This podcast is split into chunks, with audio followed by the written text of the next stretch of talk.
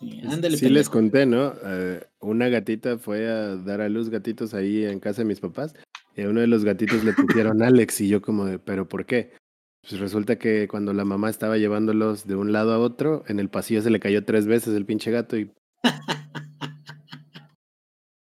Y, y yo lo Eh, vi como que quedó medio pendejón. así quedó medio parado el güey. Eh, Tienen cara de Alex. Langaria.net presenta Showtime. El podcast más grande. Hola y bienvenidos a la edición 225 del Showtime Podcast. Yo soy Roberto Sainz o Rob Sainz en Twitter y aún con problemas técnicos pero muy pequeñitos empezamos esta nueva edición del Showtime Podcast. Como verán, nuevamente con casa llena. Antes de empezar con las presentaciones, vamos a darles un pequeño resumen de lo que pueden esperar en esta edición, en este bonito martes este de Showtime Podcast. Primero que nada, el cambio de timón o cambio de rumbo del remake de Resident Evil 4, eh, que siempre no, Konami no cerrará su división de producción de videojuegos las millonadas de descargas nuevas que llegaron a Battlefront 2 cuando fue regalado en Epic Games Store, y la decisión un tanto rara de no aumentar de precio, o bueno, primero quererlo y luego no, del, game, del Xbox Live Gold por parte de Microsoft. Por último, Vicarious Visions fue eh, absorbido por Blizzard y además dicen por ahí que están ayudándoles con un eh, proyecto bastante interesante. Ahora sí, empezamos con las este, presentaciones. Primero que nada, ahí verán al patriota de todo esto, al camionero más cubano de todos. ¿Cómo estás, Zampi? Bien, aquí yéndole a los Patriotas, aunque no hayan llegado a los playoffs. No importa, güey, aunque se Los bucaneros de toda la vida, güey, no los bu- Exacto, güey. Ahorita es lo que no saben es que ahorita voy a sacar mi jersey de los bucaneros. y Mira, aquí no pasó nada, papá. Así Vas a- vas a este destaparte de un brazo, ¿no? güey. Vas a Pero taparte un bueno. brazo y va a hacer un tatuaje ahí como, como el de Halo. mira.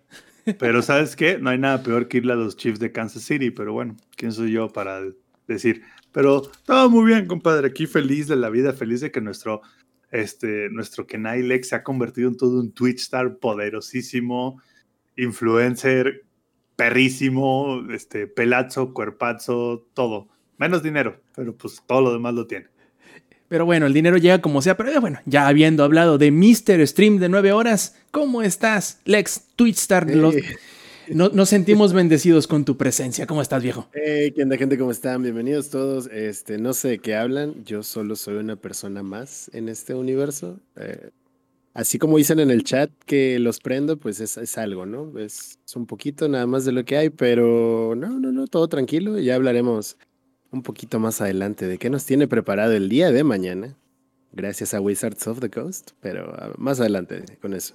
Así es, y por último, pero no por ello menos importante, le empieza juegos más rápido de este planeta, el ingenierillo, ¿cómo estás? ¿Estás? Creo que no está. Ingenierillo.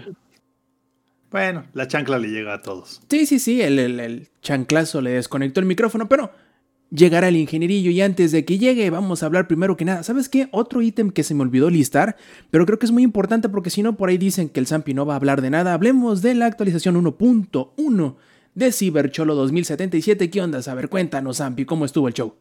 Pues para empezar, por un lado, como que taparon muchos hoyos, pero por el otro lado salió otro hoyo.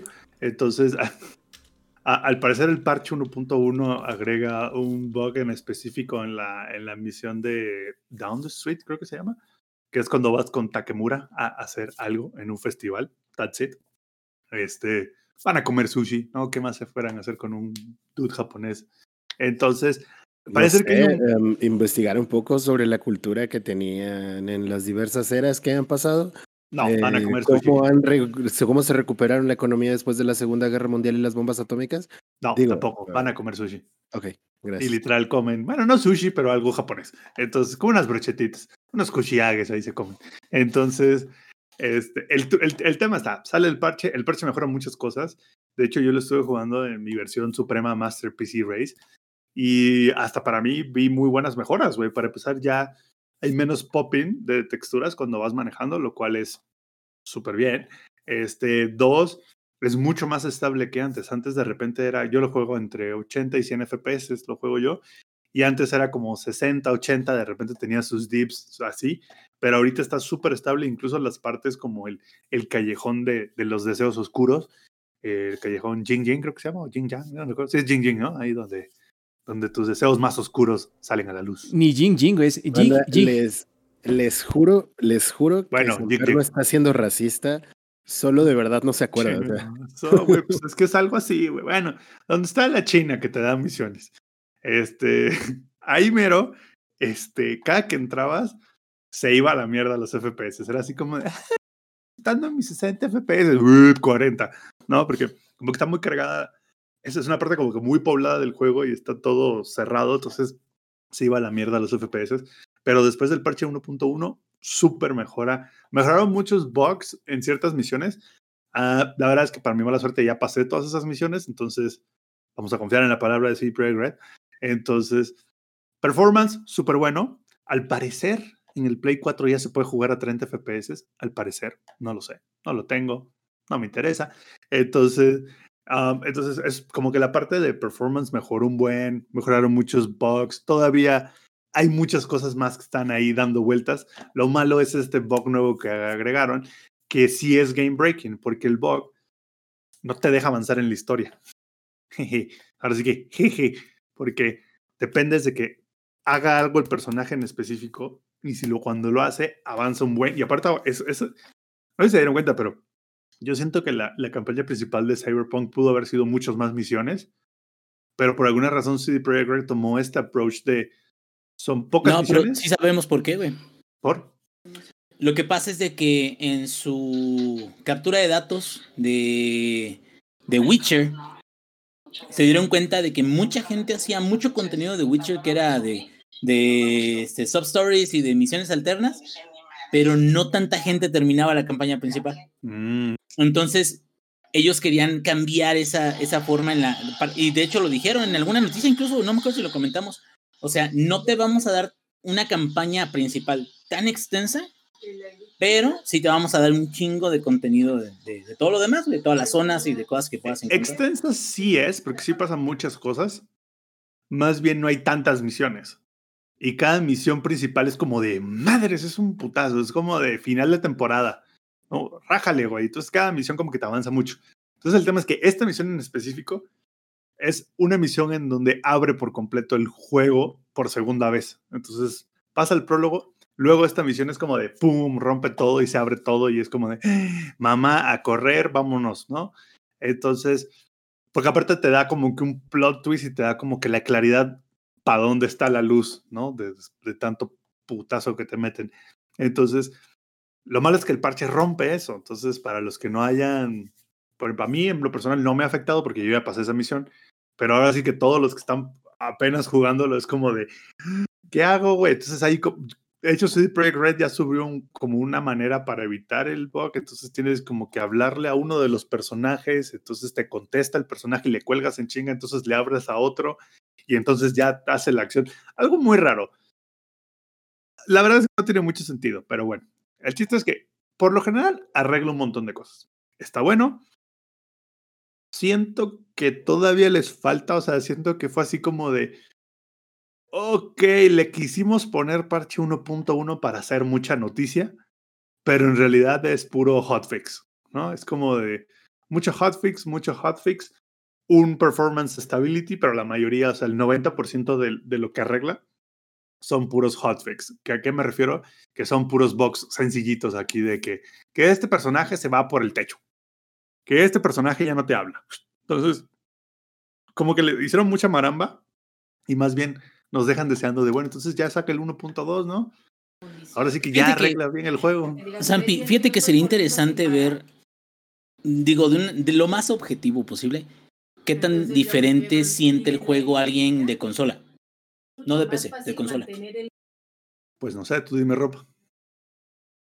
Pues em, Rob tiene el PlayStation 5, o sea, jugué media hora, o sea, Pues por eso, o sea, el Play 5 es como la mitad de mi tarjeta de El video. PlayStation que 5. cuenta. el PlayStation 5 Pro. Este, no, yo, yo creo que me haría falta jugar un poquito más o quizá a lo mejor volver a empezar a hacer un personaje nuevo y jugar las primeras horas y ver más o menos o ya que tengo el PlayStation 4 de vuelta, bajarlo ahí y jugarlo ahí y ver qué tanta diferencia hay un poquito, no digamos objetiva, pero de menos checar Y si es el- más jugable. el harakiri. Sí, y sufrir un rato, obviamente, porque para qué venimos a este planeta si no es para pinche sufrir, ¿verdad, Lex? Digo, perdón. De, de hecho, los, los de IGN se aventaron un playthrough completito en Play 4 en la versión 1. del juego. O Así de sin oye- parches, nada. Oye, ¿que no están viendo lo que pasa en el mundo como para querer sufrir de esa manera? Sí, sí, o sea, yo, yo lo vi y dije, nah, güey. O sea, neta, ¿cómo le. ¿Qué, qué maneras, qué, qué maneras de querer sufrir, güey? Este, League Valores sí, ya lo quitaron de la Play Store, pero no significa que los que lo tengan, o más bien lo que los compraron antes de que, de que lo quitaran de la Play Store, no lo pueden jugar. Y además que yo tengo la versión física, así que aunque, la haya- aunque no la pudiese descargar en teoría, No, bueno, puedo meter el disco, que- instalarlo y se actualiza. Bueno, de hecho, si lo compraste, lo igual lo puedes descargar. Sí, Más yo bien- me imagino que sí. Sí, sí, lo puedes seguir descargando. Es como en Steam. Yo tengo juegos de Steam que ya no lo venden, Ujú. pero lo puedo descargar. Que están Entonces, delistados, ¿no? que están delistados, exactamente. Entonces, ah, nada más para ahí, para el buen Lick Dalores, simplemente es como si lo quieres comprar, no se puede, tienes que irte pues, en Amazon, tal, te lo venden.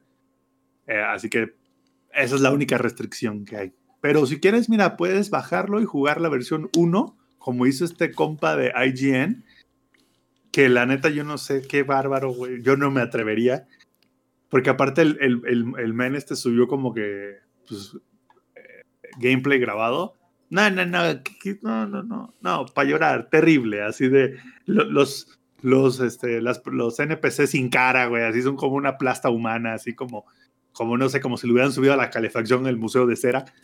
Así los personajes, horrible, güey, no, no, no, terrible. Y bueno, a mí me gustaría que en el chat nos ayuden y nos comenten porque la siguiente noticia está bastante interesante. No por lo que es, sino por lo que puede significar de aquí en adelante para todos los remakes. Y antes de, hablar de ella, me gustaría a todos los que están en la versión eh, de podcast que si nos quieren acompañar para participar en este tipo de temas, hacerlo en la grabación en vivo, pueden hacerlo los martes, 8 y media de la noche, por twitch.tv diagonal langaria. Y ahora sí, ¿cuál es el siguiente objeto de noticia? Y es el rumor de que dicen por ahí que Capcom cambiará de rumbo al remake de Resident Evil 4. ¿A qué se refieren? Se refieren a que tiempo atrás, o hasta hoy por decirlo así, el rumor estipula que eh, el desarrollador japonés M2 habían sido los subcontratados para llevar a cabo el remake de Resident Evil 4. Ustedes bien saben que eh, Capcom ha hecho muy buen trabajo con los remakes, sobre todo del Resident Evil 2 y el Resident Evil 3, en donde recibieron bastantes buenas críticas porque no nada más es hacerlo bonito, sino que también lo modernizaron. Ahora, con el Resident Evil 4 no se va a sentir tan modernizado porque ya es un juego relativamente nuevo, relativamente moderno. Pero aún así, eh, M2 estaba con la enmienda o con el objetivo de ser lo más fiel posible al, al juego original, a Resident Evil 4. Pero llegó Capcom y les dijo, fíjense plebes, que nos está yendo tan bien o nos, o nos echaron tantas porras con el, con el remake del 2 y del 3 que son bastante distintos a los juegos originales, obviamente por los cambios eh, que, que tuvo para hacer remake, que vamos a intentar cambiar el rumbo de este remake también y no lo vamos a hacer fiel al juego viejo, sino que le vamos a adaptar ciertas cosas para que además de que se le note el levantón de gráficos, también lo hagamos un juego más contemporáneo de lo que ya era. A lo mejor los, que los controles sean más fluidos, a lo mejor ciertas misiones, por ejemplo, eh, Resident Evil 4, si no me falla la memoria, es bastante infa- infame por tener misiones de, de escolta, que tienes que estar protegiendo a uno de los personajes. Quizá lo van a cambiar o mejorar de cierta forma, que no van a ser muy, em, por decirlo así, eh, fieles a lo original. Lo cual me lleva a preguntar, ¿les gusta esto? ¿Prefieren que sea igual que el original, que tenga sus mejoras para que sea algo más este, contemporáneo? No sé, Zampi. Yo nada más voy a decir, al momento en el que Capcom hizo ese anuncio, se levantó un torbellino de arena con las lágrimas, ¿no? Todos los fans Los hardcore. puristas. Sí, sí, sí, todos los puristas, güey. Así sí son tormentón, así de, güey, capaz de arrasar con cualquier pueblo, así, de puras lágrimas, gritos, inventadas de madre. Es lo único que voy a dejar yo en esta noticia. Seguramente Capcom se puso sus gogles, así de, ¿no? Para entrar a su Twitter, el community manager de Capcom se puso unos gogles, así de, hoy va a ser un gran día en Twitter, porque seguramente... tormenta tipo Mad Max, cabrón. Sí, sí, sí, así de que... Witness me. Witness me, exacto. A ver, Lex, tú que eres un poquito más. Bueno, no sé si más ha llegado tal cual a Resident Evil. Eh, Estás más calientón que todos los demás por las villanas del 8, pero creo que eso no tiene mucho que ver con este tema en específico. Pero te gustan un poco más los juegos de terror que a los demás, yo creo.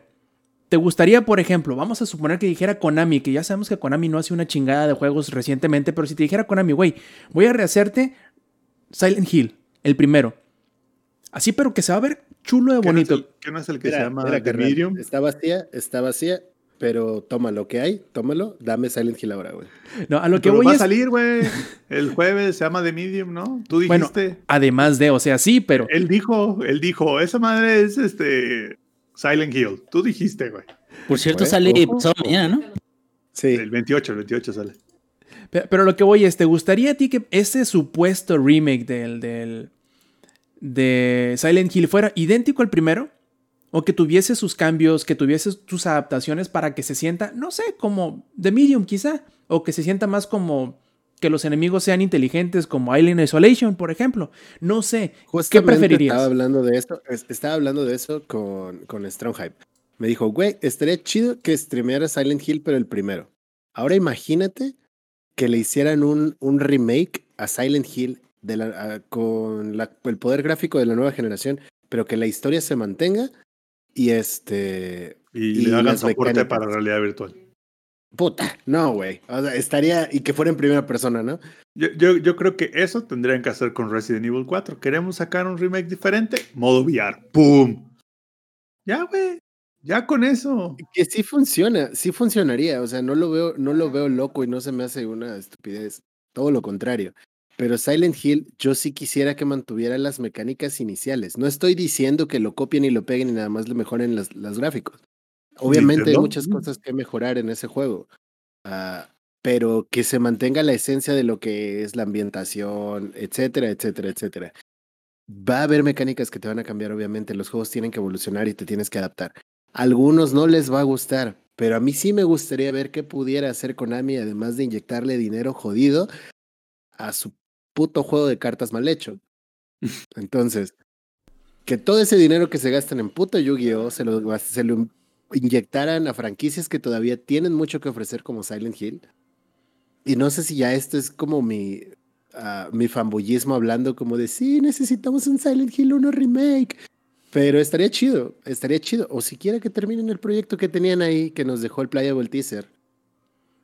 Sí, mira, ese se- sería el ejemplo perfecto. Ahora, Ingenierillo siendo el más rucailo de acá, el más empieza juegos, ¿tú qué tienes que decir al respecto? Pues tengo solamente tres palabras. Final Fantasy VII Remake. Ah, son cuatro. Pero, este, creo que ya es tiempo que dejemos atrás los juegos que, que, que, que vivimos, que jugamos, que nos emocionaron y todo eso. Atrás. No por el hecho de que no se les pueda hacer honor o no porque no se les pueda hacer una, una mejora de incluso la propia historia. Eh, muchas cosas en, en, en Final Fantasy, tú no me dejarás mentir, Ro, porque lo has estado jugando estos, este, este. eh, ¿En qué capítulo vas? Ya ni me acuerdo. Creo que terminé, bueno, en donde terminé según yo es lo último al capítulo 5, ya nada más para brincar al 6.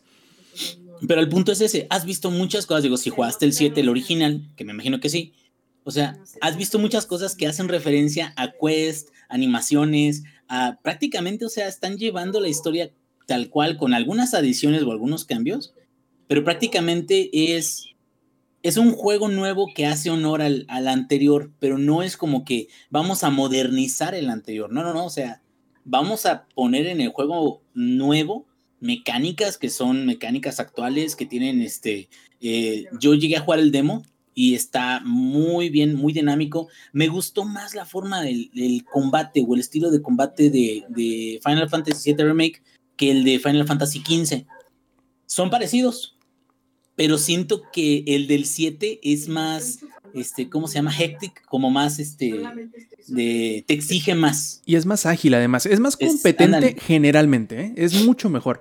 Y- Exacto. Creo que sí tienes mucha razón en eso. Yo pienso, yo pienso y creo que a lo mejor si este es un rumor todavía, ¿no? Si este, este rumor termina siendo cierto, yo creo que también entra mucho en, en, en juego el hecho de que Resident Evil 4, al igual que Skyrim, está en todos lados. O sea, si quieres jugar el original, si quieres jugar el, remaster nada más que se vea más bonito, pero que se juegue idéntico que, los, que como siempre lo recuerdas, ahí tienes la versión de Play 4, la de Play 3, tienes la original, tienes para un chingo de cosas. De PC salió dos veces, yo creo, salió uno normal y luego salió el remaster. Entonces, tienes todas las formas de cómo jugarlo nada más siendo más bonito. El hecho de que le puedan o tengan la disposición quizá de hacer algo un tanto distinto para que se diferencie y a lo mejor pueda llegar a ser incluso hasta un mejor producto, es algo muy valioso. Ya vamos a hablar del remake del Final Fantasy VII más adelante, que es uno de los temas que vamos a abordar después de las noticias. Y yo creo que...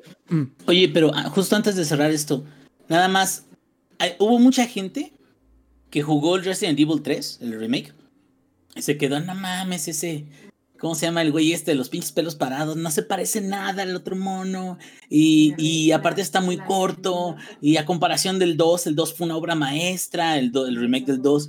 Pero, o sea, pónganse a pensar, el 2 eran dos discos. Era, eh, y de hecho también acá, pues tal cual, ¿no? O sea, era lado A, lado B, o sea, jugabas con uno primero, luego jugabas con el otro. Eh, y el 3, igual, o sea, era una aventura de inicio a fin con, con este Jill.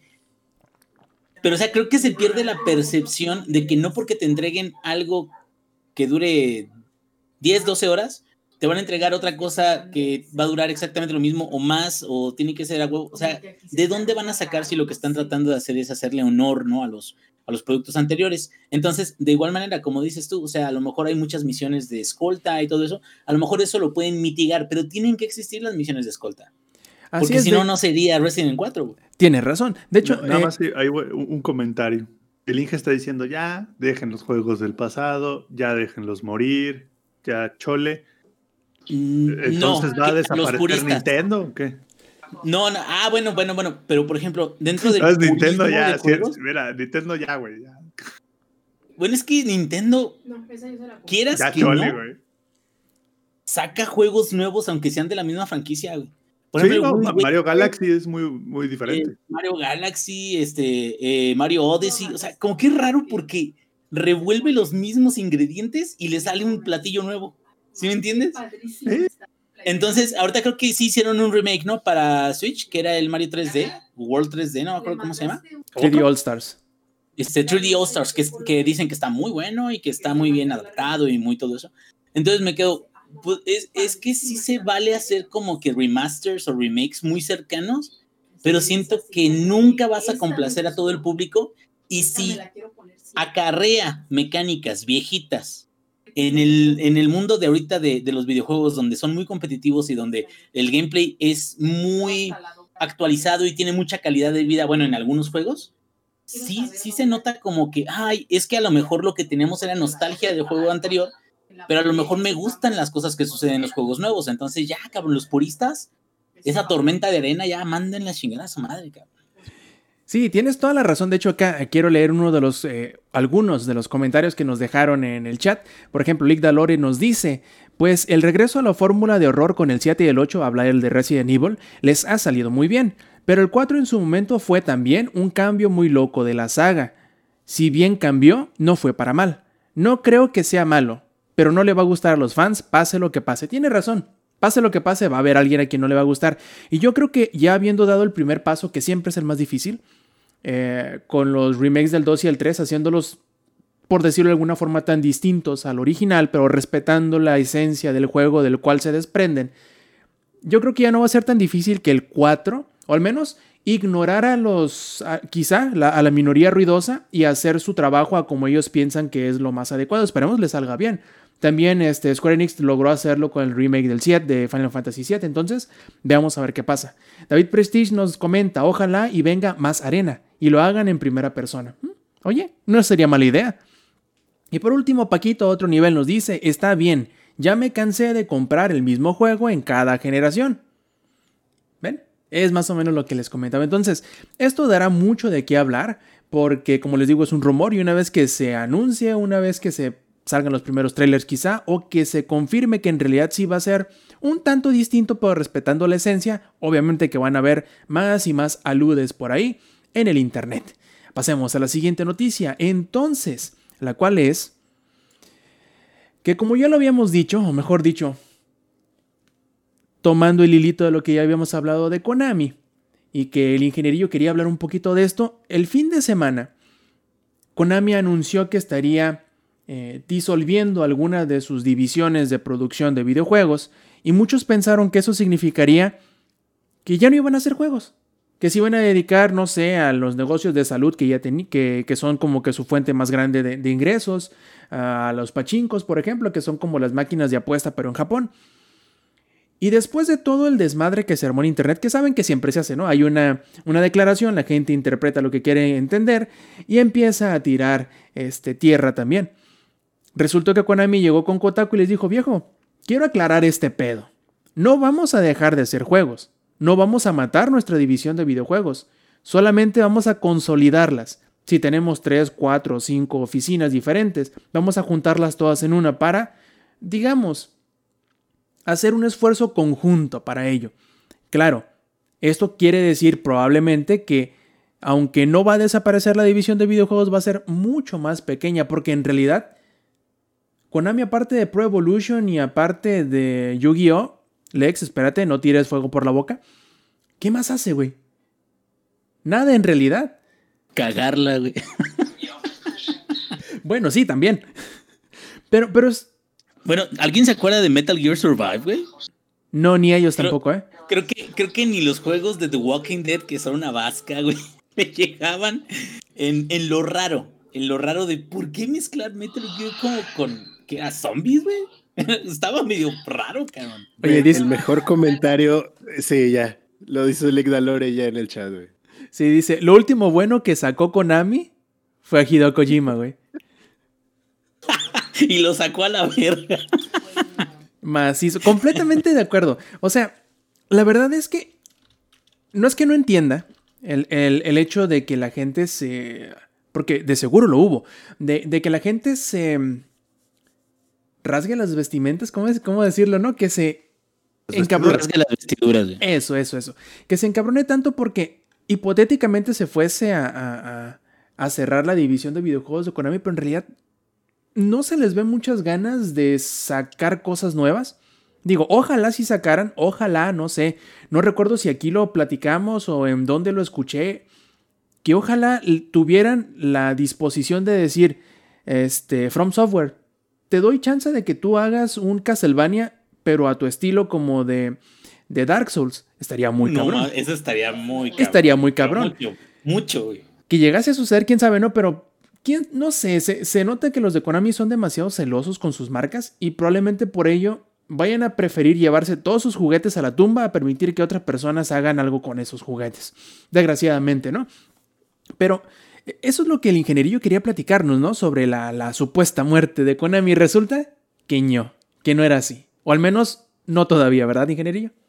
Mm, Y es que el tema era ese, precisamente era como que habían reestructurado y hace poquito, no sé si se acuerdan ustedes, que tuvimos en la reestructura de, de Sega, bueno, no fue reestructura, sino que Sega dijo que ya no iba a usar sus, sus arcades, sus arcades, en vista de, digo, que ya después de cierto tiempo no eran tan redituables y luego más con lo de la pandemia y todo eso, entonces como que dijeron, o sea, vamos a, vamos a retirarnos de ese tipo de negocio, porque ya no es negocio y nos sale más caro mantenerlo, ¿no?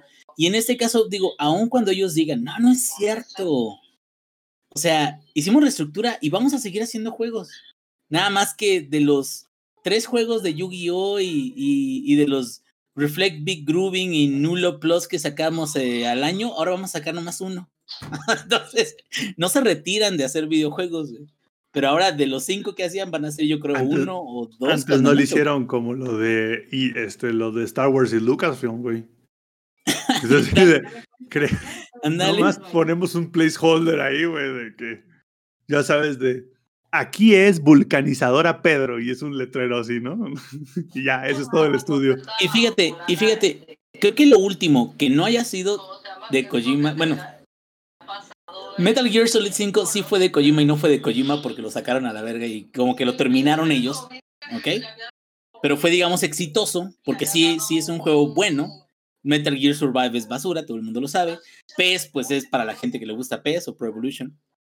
Pero lo último que sacaron, que fue más o menos decente, ya tiene para este año, es más, en febrero va a cumplir siete años, el Castlevania Lords of the Shadow 2, güey. Que ni siquiera es tan bueno como el 1. Aunque el 1, bueno, es bueno, pero el 1 siento que está mucho más completo, ¿no? Pero me quedo, ¿realmente qué ha hecho Konami en todos esos años? Y es una marca grande, güey. Grande, de, de grande como, como, cual, como Capcom, como cualquier otra. Pero, por ejemplo, si tú ves el desempeño de Konami contra Capcom en los últimos siete años, Capcom ha- incluso ha, ha revivido de las cenizas porque eh, eh, se mantuvo muchos años con, con entregas o, o- o releases no tan fuertes y con mu- mucho enfoque en brawlers, en, en de, de pelea. Y cuando empieza a conocer la gente otro, por ejemplo, los, este, o sea, ot- otro tipo de juegos o juegos más accesibles para más gente empiezan a salir en Steam, empiezan a salir, como que se empieza a hacer un boom y ahorita Capcom está, digo, creo yo, en un lugar inmejorable desde hace años. Y ahí sí te quedas, o sea, fíjate cómo comparas dos compañías donde una le está yendo súper bien, otra le está yendo, pues, mediocre, y aparte dice, vamos a reducir la cantidad de personas que, que están trabajando en los juegos. Pues, güey, o sea, sí, no vamos a dejar de hacer juegos, vamos a seguir haciendo remasters de Metal Gear Survive, pues, eso no es hacer juegos, pero pues bueno, a ver, ojalá liberen la IP como dice este, mi compa Lex. Sí, la, la verdad que es una lástima porque tiene un catálogo impresionante de marcas que podría utilizar para salir del hoyo, al menos en cuanto a videojuegos en el cual se encuentra, pero como que a Konami no le importa tanto como a uno le podría ah, preocupar, como no sé, yo ya habíamos hablado ahorita de Silent Hill y un teórico este remake o lo que sea, pero pues vemos que como que en realidad a Konami no le interesa tanto, porque quién sabe. Pero ¿saben qué sí es lo que le interesa a la gente? Las cosas gratis.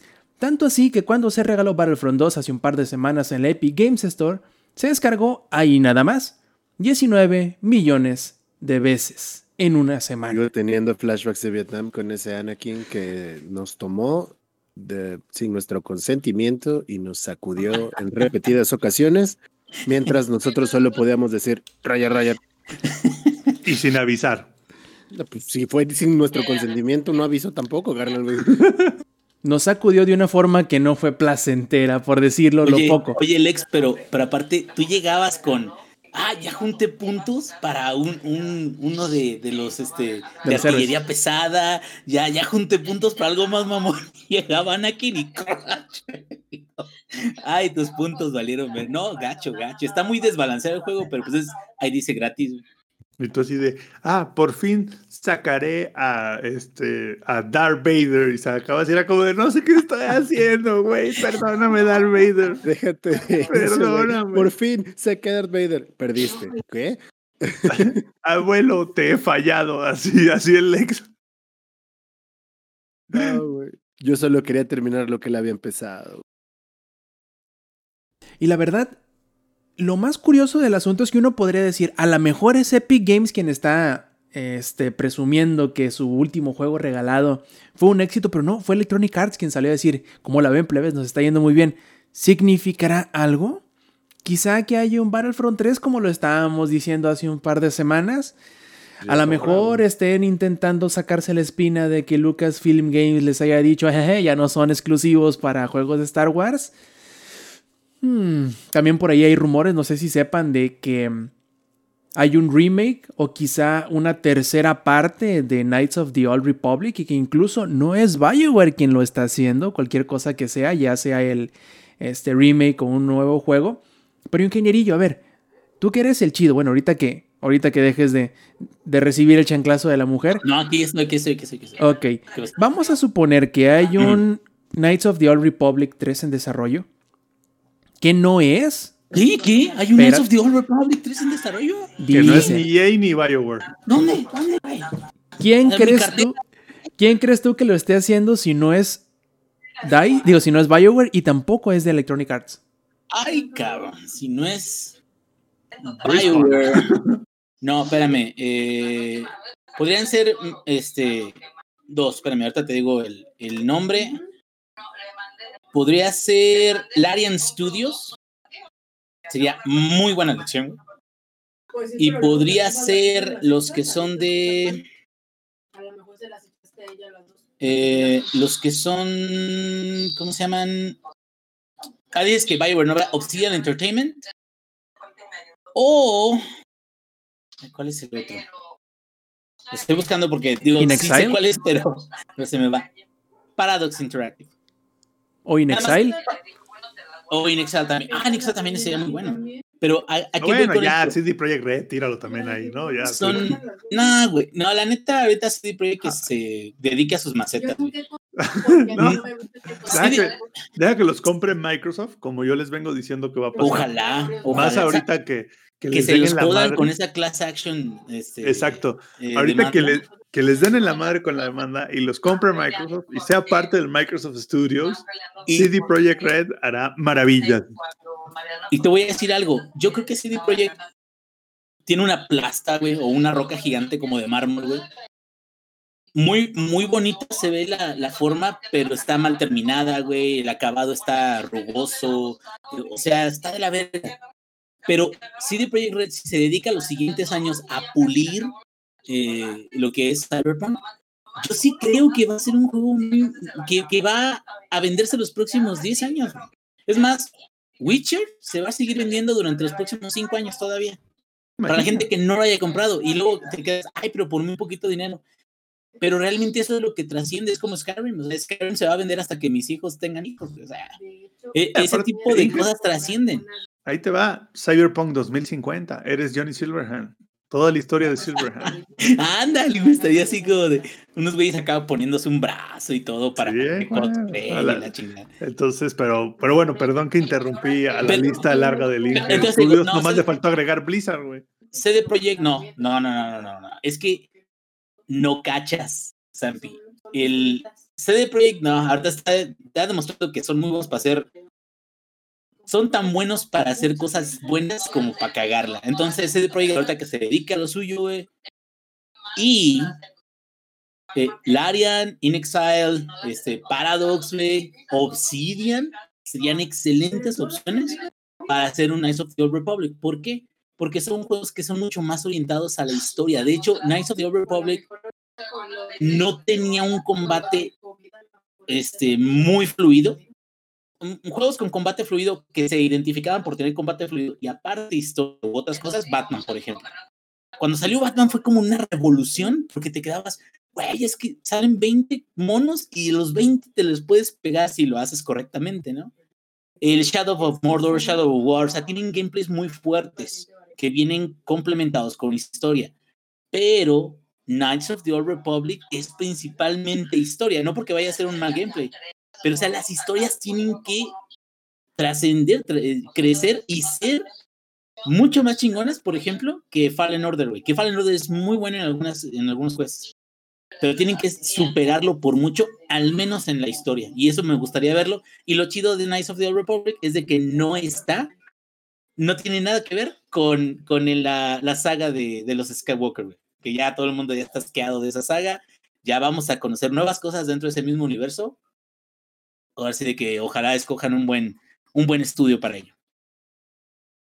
Así es. Ya, ya no quisieron meterle más desmadre también a Bioware, ¿no? Que digamos que tampoco han dado tan atinado últimamente. Así que No. está cabrón. No, ¿eh? hombre. No, que demuestre con, con, el, con el remaster de, de este, ¿cómo se llama? De Mass Mass Effect. O sea, si lo, en- el remaster no le tiene que hacer mucho, güey. O casi nada, güey. Nada más Solo el, el uno es el único que necesita como que unos tweaks aquí y allá. Sí, y luego los clips se sobrecalentaban y ya no podía recargar.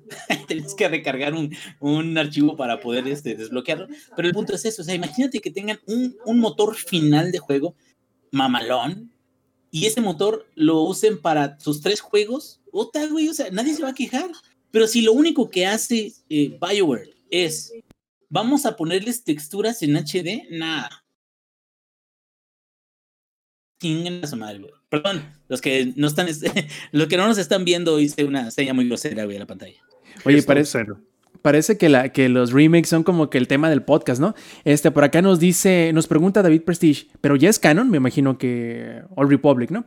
Eh, con Disney ya no se sabe qué quiere poner o no en la historia de Star Wars. Y tiene razón, ¿eh? Han quitado, han cambiado Pues- un puesto y está cabrón saber. en teoría sí sería canon. Y de hecho, lo que yo estaba leyendo es que, de hecho, tomarían partes de The Old Republic 1 y 2 para combinarlos, por así decirlo, y hacer como que una variante nueva que sí sea canon, ¿no? Tomen en cuenta que ya ahorita ya existe el Lucasfilm Games, que en teoría, eh, ya saben, está el letrero que dice, aquí es Lucasfilm Games y hay dos abogados sentados en un buró, y ese es Lucasfilms Game. Entonces, esos dos abogados en el buró se encargan de, que, de darte un- un oficio que dice si es canon o no, básicamente, ¿no? O sea, pero Eso al es. final ese oficio, güey, es el que tiene que llegar a todo el mundo para decir, ¿sabes qué, güey? Esto sí va a ser canon, aquí está el oficio, Ajá, aquí, está. aquí está. Y hazle como quieras. Ajá, Ahí está. Ya, güey. Firma, firma, mira, ahí, ahí está. el título, güey. Ahí está, firmado por los abogados, güey. No, no, ya está, esto ya así, porque si no me creen, eso es Lucasfilm Games el día de hoy. Es un buró con un letrero que dice aquí es Lucasfilm Games. El, el letrero, evidentemente, es RGB, porque si no, no tendría toque. Y abajo, este. En azul, güey, para las, las low temperatures, güey. Exacto, y, y y es un escritorio, güey, y hay dos abogados, y las patas del escritorio son sables láser. Ya, that's it. Eso es todo lo que es Lucasfilm Games hoy en día.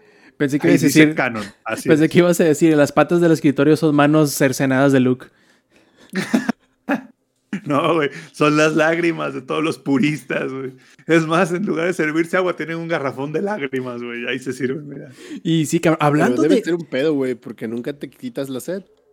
Porque no solamente es la sal de las lágrimas, sino No la sal de todos los puristas, güey. No te preocupes, am- amigo. Cada que sacan un certificado, cada que dan un oficio de que el nuevo juego es canon, más ya se llena otra vez el garrafón. ¿Sabes? O sea, es un ciclo infinito. Ese garrafón de lágrimas de puristas no tiene fin. Y deja que saquen la serie de, del vato de Rogue One, de, de- ¿cómo se llama? De, Cassian Andor. de García, De Dieguito Luna, güey. de Dieguito Luna, güey. de- ¿cómo, cómo era este? Charola Amando Star por Wars. o era, ¿cómo era este? Amando por un Andor o algo así, o ya no me acuerdo cómo, cómo le dijeron. El crimen No, del padre Amandor. Güey. Exacto, el, el crimen del padre Amandor. Cuando saquen la serie de eso, van a llenar hasta cinco garrafones más, no te preocupes. Es más, ¿sabes cuándo van a poder llenar hasta una pipa? Cuando acabe de Mandalorian. Ese final de, de Mandalorian, o sea, cuando se acabe la serie, a nadie le va a gustar. No hay chile que le mone, compa. Entonces, pero bueno, ya nos salimos un poco del tema. Vas, No pasa nada. Mira, fí- fíjate cómo yo encuentro la forma de, de, de- de volver a enderezar el barco. Hablando de lágrimas, el lloradero que se dio hace unos días con el anuncio de que Microsoft iba a aumentar el precio del Xbox Live Gold. Más o menos cuánto, como un dólar, dos dólares por mes, algo así, ¿no? Ah, un chingo, güey. Lo que pasa es que lo que pasa es que le iban a subir como uno, uno y cinco dólares a la de un mes y a la de seis meses. Pero aparte dijeron, y vamos a quitar la de 12 meses. Entonces, es como de, güey, claro, quieres un año de Xbox Live, te va a costar pues 120 dólares. Yo creo que mi buen Microsoft dijo, mira, vamos a hacer algo. Queremos impulsar el Game Pass, sobre todo el Ultimate, que no, que ya trae Xbox Live, que trae el Game Pass para tanto para PC y para Xbox. Hagamos algo. Le habló a los abogados y se juntaron todos los abogados ahí. Entonces estaban, imagínense una mesa de conferencias, son puras pantallitas de Zoom por la pandemia. De un lado está la gente de marketing, de otro lado está la gente de finanzas y al fondo están los, los de, de, eh, los abogados. Créame, así funciona. Entonces se para este, Phil Spencer y dice, a ver, ¿qué pasa si hacemos la mentada de madre de subir 100% este, lo que vale el Xbox Live? Entonces los de finanzas dijeron, pues mira, hay de dos. O, pagan el Xbox Live Gold y ganamos un varo, o se pasan al Game Pass y ganamos todavía más varo. De nuestro lado, check. Perfecto. Marketing, eh, ustedes no tienen opinión. Ustedes ahorita les digo qué vamos a hacer. Entonces, Vayan armando el tweet, por favor. sí, vayan armando el tweet, por favor. Este, y Ustedes me no, traen. tienen, no tienen jurisdicción. Ustedes van a Sí. ver cómo disfrazan y maquillan este cagadero que estamos por hacer. Sí, sí, sí. Ustedes nomás. Pónganse los goggles para la arena. Sí, sí, sí. Y tráiganme los cinco tweets más chingones y las cinco presentaciones más chingonas antes del fin del día. Venga. Y unos memes bien vergas, entre ellos memes de changuitos diciendo no quiero. Sí, sí, sí. Y, al- y al becario, el chango no vuela porque no quiere, ¿no? Así. A ver, así vuela. A ver, vuela. ¿Ves? No quiero. No, no quiere. Entonces, entonces, ¿qué pasa? Yo, se avientan esta punta a los de Microsoft. Yo creo que, que al final del día sí fue un tema así de. Fue como en el fútbol americano, güey. Cuando ya no tienes nada que perder y dices, la voy a aventar ahí al, zone a ver qué pasa, güey. Entonces ¿Estás fue una- hablando de la carrera de Aaron Rodgers en un podcast de videojuegos? Básicamente, toda la carrera de Aaron Rodgers resumida en un, en un solo episodio. No, dijeron, "Güey, vamos a entrar una pedrada ahí al fondo. Poco creían ellos o poco pensaron que iba a sonar como que le iban a dar una puerta de lámina, ¿no? Con, con semejante pedrada y semejante desmadre. Pero lo supieron dar la vuelta, güey. ¿Por qué? Porque ahí estaban los de marketing con los otros cinco tweets que les habían pedido el día anterior. Entonces, ¿por qué? Porque aparte Microsoft dijo, bueno, está bien, órale, ah, no vamos a subir los precios, ya, ¿ok? Sino que aparte van a poder jugar juegos gratis ahora sin Xbox Live Gold. Porque juegos como Fortnite, a pesar de que podías descargarlo gratis, era como de, ya descargaste Fortnite, sí, qué bueno, apaga Xbox Live Gold. Lo cual no tenía ningún sentido. Y lo cual no pasa en Sony, eh, bueno, en el Play. Entonces yo, yo sí creo que, que Microsoft orquestó todo esto. O son muy chingones y orquestaron todo bien, o son los pendejos más grandes del mundo.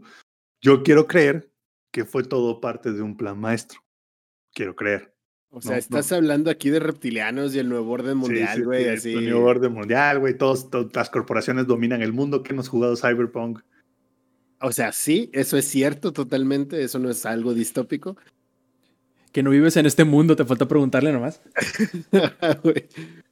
Ah, güey, obvio, obvio sí fue así, güey. O sea, obvio sí fue un plan macabro, güey. O sea, obviamente todo, te- o sea, güey, no es manera, güey. O sea, todo eso estaba planeado, todo eso, porque aparte hasta dieron ya un timeline de cuando, güey, tú, tú trabajaste en una corporación grande, Alex. Tú sabes que esos planes tan elaborados no salen en un día, güey. ¿Sabes?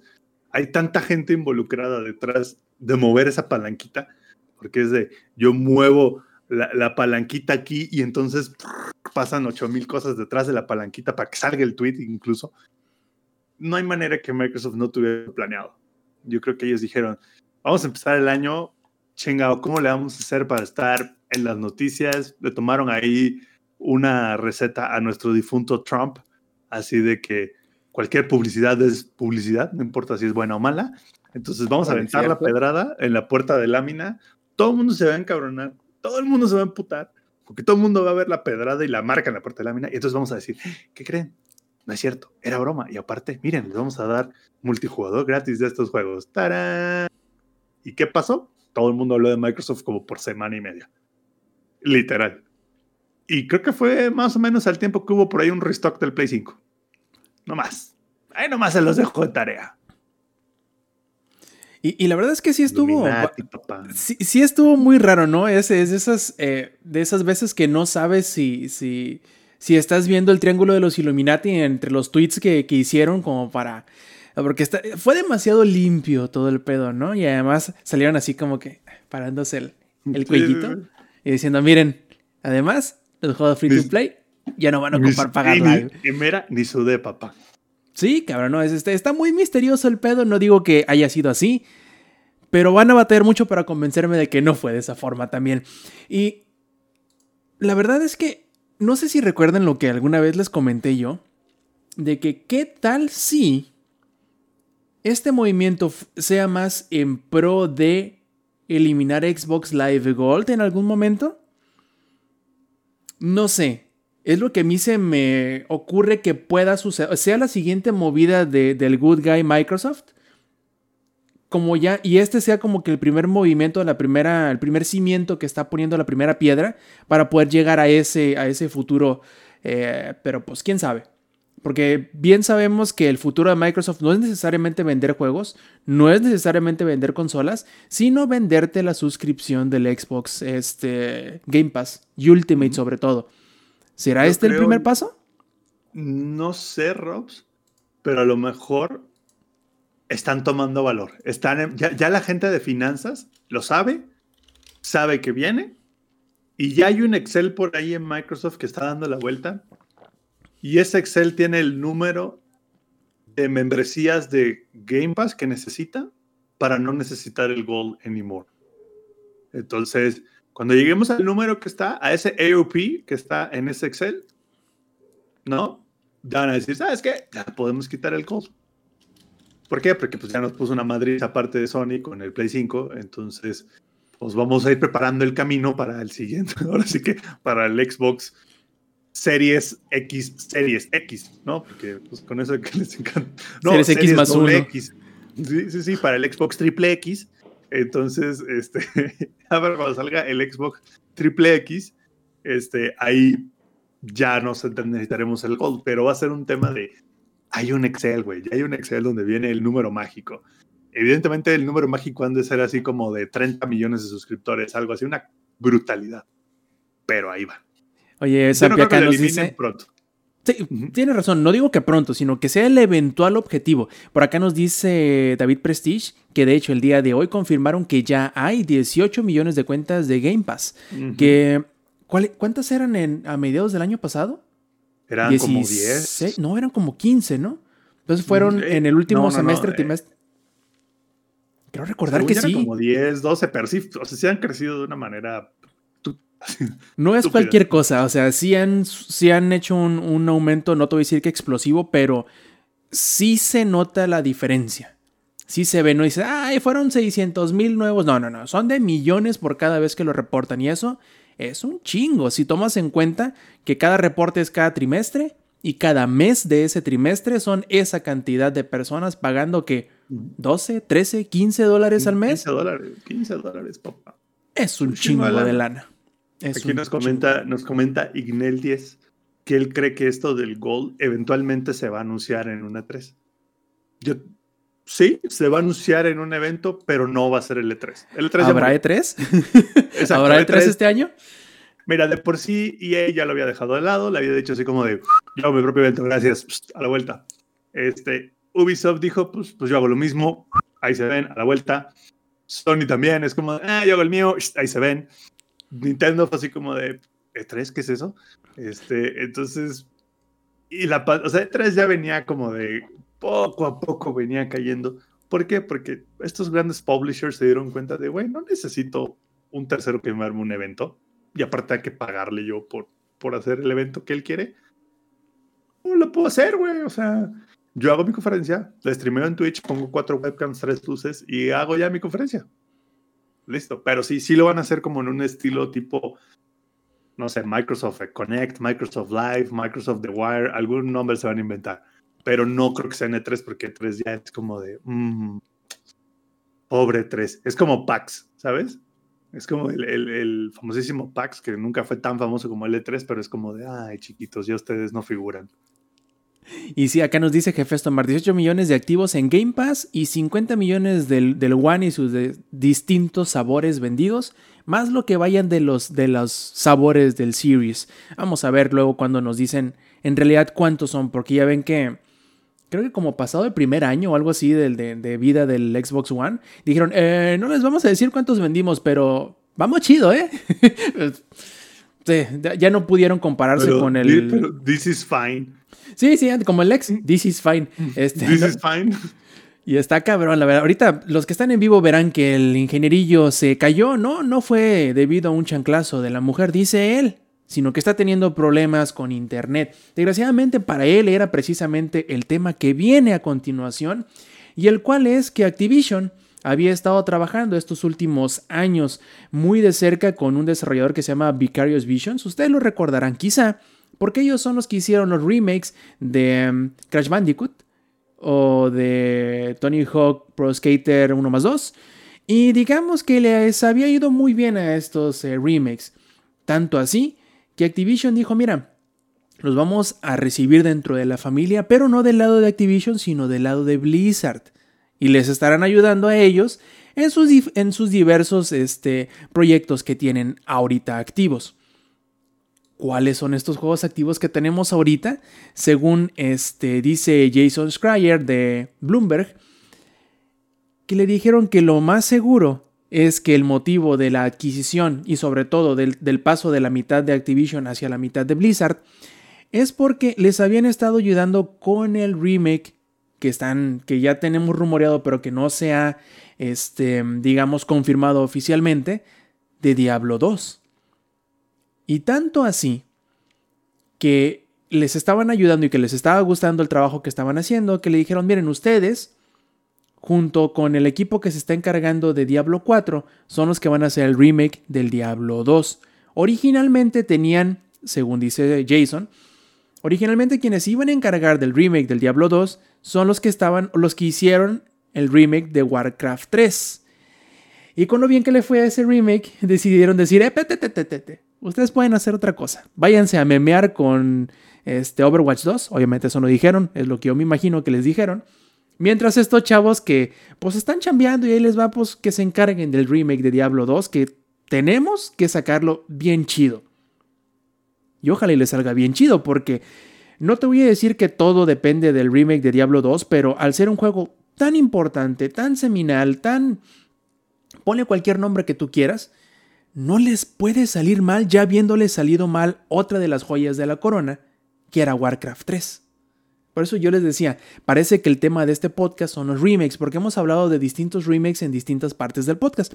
Hablamos del remake del Resident Evil 4, eh, hablamos del remake de Mass Effect, vamos a hablar del remake de Resident Evil 7, de Final Fantasy 7, perdón, y ahorita vamos sobre el remake de Diablo 2. Nuevamente, sigue siendo rumor, pero yo no dudo ni tantito que lo tengan, si no casi listo, lo tengan prácticamente ya a, a, toda marcha porque ya hace falta que salga. Ya tiene mucho tiempo. Y yo creo que va a salir antes de Overwatch 2 primero, porque sabemos que Overwatch 2 es un meme. Pero también porque yo creo que no van a... Que le van a dar un poquito más de tiempo de desfase del, del Overwatch original para que la gente tenga ganas de jugar un nuevo Overwatch. Pero creo que lo anunciaron cuando Overwatch el primero estaba demasiado activo en la mente de la gente y de, su, y de sus seguidores que en realidad no le vimos como que mucha explosión. No vi ustedes con sus amigos que juegan Overwatch, ¿le vieron algún tipo de reacción al respecto? No, güey, para nada. Yo tampoco, mis amigos que juegan Overwatch dijeron, ah, pues chido el 2, ¿no? Pero pues yo voy a poder seguir, yo voy a seguir jugando el 1, a mí me vale madre. Y, Pero y, bueno, el- y, que- y- y qué bueno que, que ya está regresando el Inge, porque ¿se acuerdan que hace rato el Inge estaba diciendo, ay, sí, pinche gente que no más que los puristas y no sé qué? No sé por qué tengo la impresión, el feeling, de que el Inge es uno de esos puristas del Diablo 2. ¿Ya sabes? De que el Inge es así de, no, no, no, no, no, no pueden ni quitarme ni el, os- ni el orden de los items como estaba en el juego original. ¿Saben? O sea, así de, ni los colores, ni las stats, no le cambien ni, ni el stats al espadón. Entonces, digo, ya, ya nada más me escuchó y se fue. Pero estoy seguro que el Inge es, e- es así. O sea, el Inge es ese este, perfecto purista del Diablo 2. No, a mí, lo que, a mí lo, que me, lo que me llama la atención es, ¿y Diablo 4 para cuándo? O sea, o, o cómo? Es como Overwatch 2, güey. o, o- o por qué? Es más, ya hasta el Immortal se llamaba, ¿no? El de, el de celular. Pues ya échenlo para la consola, ¿no? Que sea para el Switch, aviéntenlo. ¿Sabes qué es lo más curioso del asunto? Que el Immortal, eh, aún con tanto hate y con tanta arena que, que voló, los que lo han jugado dicen que está bien chingón. Y eso me agrada que les duela, güey. Sí, güey. Y, y, bueno, ingenierillo, ¿tú qué crees? ¿Cómo la ves con el, con el remake de Diablo 2? Que dicen que será Vicarious Visions quien se encargará de él. Y no el equipo que hizo el remake de Warcraft 3. Pues que por un lado es un alivio. Es, es una. El remake de Warcraft 3 estuvo de la verga, la verdad. Y- Y una de las cosas que, que son buenas de estos compas de Vicious, Vicarous o Vigorous Vicious, no me acuerdo cómo se llaman, es que dicen que les quedó muy perrón el de Tony Hawk, ¿no? El, el Pro Skater, el remake, que les quedó, o sea, que cumplió. Digo, fue un remake del juego tal cual, eh, que, es, que es muy llamado por mucha gente y no vi que hubiera tanta arena por él, entonces me quedo, sí creo que podrían hacer un muy buen trabajo con Diablo 2, ¿no? La verdad es que sí, y esa es como que la esperanza que tiene eh, Blizzard también. Y como les digo los players, no podían dejar que una de las gemas de la corona, como es Diablo 2, tuviera un mal remake, porque ya la cagaron con Warcraft 3. No se pueden dar el- el lujo. Y sobre todo, ya ves los, lo- los cuentos de terror que hubieron eh, del desarrollo del remake de Warcraft 3, que hubo problemas con los que subcontrataron, que no sé qué, que el estilo gráfico, bueno, hubo un montón de problemas y a lo Oye, mejor el hecho... hasta la fecha no han reparado, ¿eh? Por cierto. Por eso te digo, entonces... prometieron, prometieron inmediatamente, lo vamos a arreglar, vamos a, a cumplirles a ustedes, mi raza, mis plebes, les vamos a ayudar. Y ver, no han hecho ni madre. Así es, y yo creo que precisamente eso quieren evitar. Agarran a Vicarious Visions que saben que es un desarrollador serio, comprometido y que además cumple. Entonces, si ellos los agarran para hacer, para delegarles el trabajo que le hubieran dado a un subcontratado que a lo mejor no le tenía la confianza como sucedió, dicen, no sé, dicen, con el remake del Warcraft 3, pues ahora sí. Vamos a lo seguro, vamos con los que saben, vamos con los que nos han dado resultados y que nos van a seguir dando resultados muy, muy, muy seguramente. Entonces, pues esperemos, ¿no? A ver qué, es lo que sale, porque incluso, acuérdense, esto del remake de Diablo 2 es todavía un rumor. No hay por qué emocionarnos tanto, pero de menos, eh, sabemos que una parte del rumor, que son tres partes, sabemos que una parte del rumor es cierta, la cual es que Vicarious Vision ya es parte de, Blizzard. Ahora los, faltan los otros dos. El cual es que en realidad se esté trabajando en el, en el remake y que en realidad sean ellos los que estén trabajando en este remake. En fin, ingenierillo, yo sé que, que, que a ti no te gusta pavonearte en tus, ¿cómo decirlo?, logros, pero yo recuerdo hace algunos meses en que un tal Lex nos platicaba de Hollow Knight y él decía que le faltaban manos para poderlo disfrutar, incluso creo que lo dejó tirado. Pero tú no, ¿verdad, ingenierillo? Re- reencontraste tu amor por Hollow Knight hace algunos Solo días que quiero lo decir jugaste. que no lo dejé tirado, güey. Está. ¿Él te eh, dejó tirado a ti? ¿En la lona? Él me dejó tirado a mí, eh, me, me golpeó salvajemente. Le dije que me soltara porque me estaba lastimando. No me hizo caso. Así es, pero sí preten- pretendo retomarlo. Está en mi backlog. O sea, sí, sí, sí quiero. Sí quiero. Pero no. Pues no, mira. No, no. Pero no yo entiendo. Alex. Yo, yo entiendo, yo entiendo a Alex, porque eh, hace dos años, más o menos, o a finales de 2018, salió en 2018 el juego, bueno, ya salió finalizado. Y porque había tenido Kickstarter, y la gente le gustaba mucho. Empezaron a sacar DLCs y todo eso. Entonces, yo dije, ah, pues es un juego que se ve bien y todo. Ahora le vamos a entrarle. Y la verdad, lo que llegué a jugar fueron como unas que seis horas, pero pues lo jugué muy a lo pendejo todavía no entraba bien bien a esta onda de, de juegos tipo eh, Souls eh, o, más dedicado pues a juegos con peleas más, más complejas. Y eh, lo dejé ahí mm, por un lado.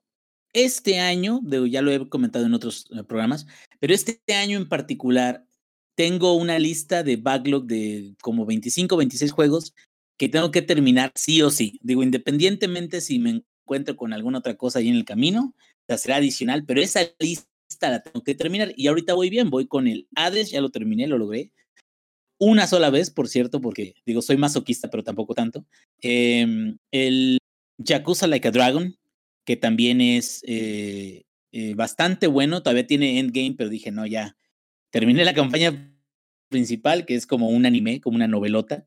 Y el, el último es em, este Path of The Pathless, que es que también está bonito. eh, digo, está bastante, bastante, bastante bueno. Pero esta joya de Hollow Knight,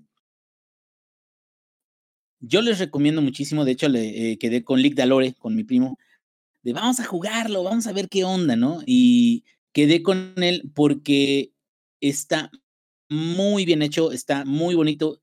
Yo se los recomiendo si a ustedes les, les interesan los platformers.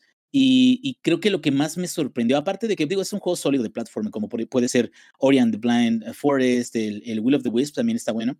Pero, no, no, no, no, no, cabrón. Te voy a decir en dónde viene la belleza de, de este jueguito. Tiene, conforme vas avanzando en áreas, hay algunos platformers que avanzas en áreas y tienes como un, un objetivo muy claro desde el principio, ¿no? Eh, voy a poner de ejemplo a, a Ori. Y Ori en particular, este, ah, por cierto, eh, comenta Estefanía que, que no, no salgo, pero es que como, como que los de Bioware no les gustó que hiciera comentarios en contra de ellos, entonces como que este, vinieron a pagarme el internet y ahorita ya conseguí uno pirata y por eso estoy aquí con ustedes sin, sin cámara, ¿ok? Este, bueno, pero les, les, estaba comentando, por ejemplo, Orient the Blind Forest lo que hace es, eh, y todos se van, ah, gracias, güey, pinche, pinche Zampi, órale, este, Uh, ¿En qué iba? Ah, sí. Orient the Blind Forest lo que tienes de que empiezas el juego y a la hora o menos de una hora sabes lo que tienes que hacer. Más o menos. Sabes quién es el malo. Hay un plot twist de que está cerca del final. Pero o sea, como que tienes un objetivo de hay que restaurar el bosque, ¿no? Tal cual. Y entonces eso te quedas, pues bueno, o sea, sé que hay varias zonas, varias áreas. Conforme vas avanzando en las zonas vas adquiriendo nuevas habilidades que te dejan ir llegando a nuevos lugares, a nuevas zonas, y, pues está chido, está, está muy bien todo eso, que hay cosas que vas descubriendo, eh, tanto en modo de la historia como en modo también de, de, de habilidades nuevas. Haces, le comentaba a Rob hace ratito que haces mucho backtracking, o sea, regresas a zonas eh, constantemente, pero tiene un sistema de viaje rápido. Entonces, no está en cualquier lugar, pero ese sistema de viaje rápido te ayuda mucho a, poder desplazarte sin que sea tan tedioso hacerlo por cada uno de los lugares que ya visitaste, ¿no? Tiene coleccionables, tiene upgrades que vas eh, consiguiendo, tiene jefes escondidos, tiene jefes especiales, este, o sea, tiene eh, upgrades de tu arma, tiene muchas, muchas cosas, pero gacho, eh, que eh, ah, bueno, las, las banquitas, me pregunta aquí Ignel, las banquitas son para descansar y como guardar tu monito. O sea, la, la, banquita es el último lugar donde tu monito va a respawnear. De hecho, muchos speedrunners para Hollow Knight lo que hacen es que eh, cuando llegan al punto donde quieren, aunque no estén cerca de una banquita, van al, se salen al menú y vuelven a cargar el juego y aparecen automáticamente en la última banquita donde se sentaron con todos los ítems que tenían hasta ahí. Entonces, también incluso es una forma de que si estás en un lugar donde crees que te van a matar, puedes este, salirte y regresas a la última banquita, pero sin perder a tu sombra a la hora de, que te matan, que es una de las mecánicas para eh, darle como cierto riesgo. A, eh, ah, cierto, dice el Lore, las banquitas se sirven para actualizar el mapa. Es correcto, o sea, tú vas eh, navegando a través de, de los diferentes, de las diferentes zonas que, por cierto, son un montón. Y eso, eso está súper chido. O sea, tú crees, bueno, aquí están los cruces, luego de los cruces está la, los, este, los lugares de hongos, luego los lugares de hongos está el sendero verde, y luego del sendero verde te vas eh, este, a, a, la tribu de las mantis o a, la villa de las mantis, luego de las villas de las mantis te vas a la ciudad de lágrimas, y luego te y de repente te quedas, ya, ¿no? O sea, ya, ya estuvo, ¿no? Y no, güey, te van saliendo más, te van saliendo eh, los canales reales, te van saliendo los límites del reino, te van saliendo este, la cuenca antigua, te va saliendo el nido profundo, te va saliendo el abismo, te va saliendo los acantilados aulladores, o sea, te, quedas, te va saliendo los, los, este, la mina de cristal, o sea, todas esas zonas te quedas, no manches, o sea, como un juego tan sencillo visualmente puede tener tantas cosas tan interesantes. Y una, una de las cosas que, que, estuve viendo que me gustó muchísimo es eh, que dice Maku, Hollow Knight me mamó, dice excelente juego con historia súper bonita. Sí, tiene varios finales, incluso tiene una forma de sacar el 112%, que es un logro también, que es eh, el, todos los jefes para parte extras y... eh, ah, bueno, una de las cosas que más me gustó recientemente es que eh, yo no sabía que estaban los acantilados aulladores o de, viento, no me acuerdo cómo se llaman, y tiene, para poder llegar a ellos tienes que ir a la zona por donde veniste inicialmente. O sea, te regresas, pero ahora con tus habilidades adicionales, descubres una zona nueva, que, son, que es como montañosa y como muy medio desolada y con mucho viento y todo eso. Y encontré el inicio de un DLC que se llama La Tropa de Grimm.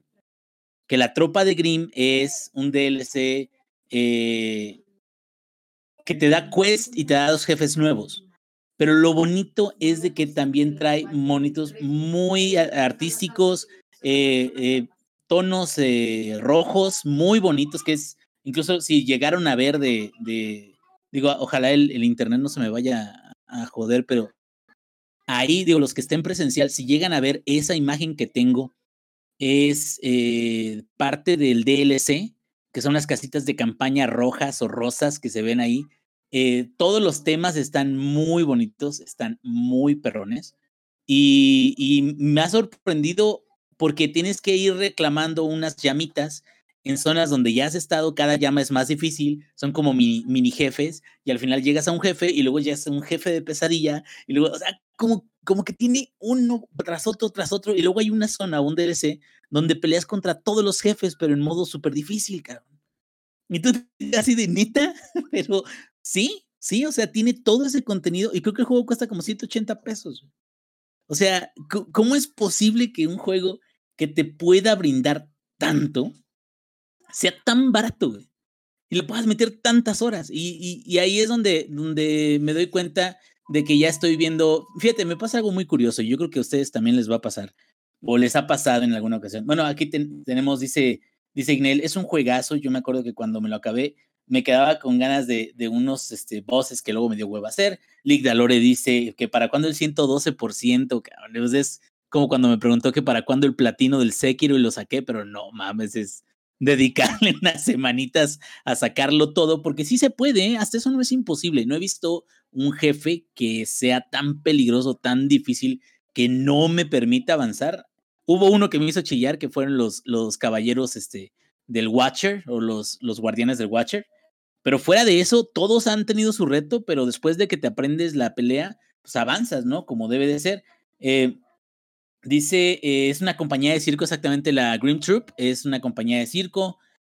Eh, y dice el DLC de Bloodborne. Ah, ya, ya hice el DLC de Bloodborne también por, por orden, bueno, por, por acuerdo de, de Ligdalore.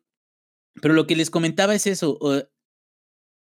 creo que me pasa que me doy cuenta que me está gustando mucho un juego cuando empiezo a buscar cosas de él en internet. Y no necesariamente las guías, no necesariamente, ay, nada más, ¿cómo, cómo se mata? No, ¿Cuál es la historia de este personaje?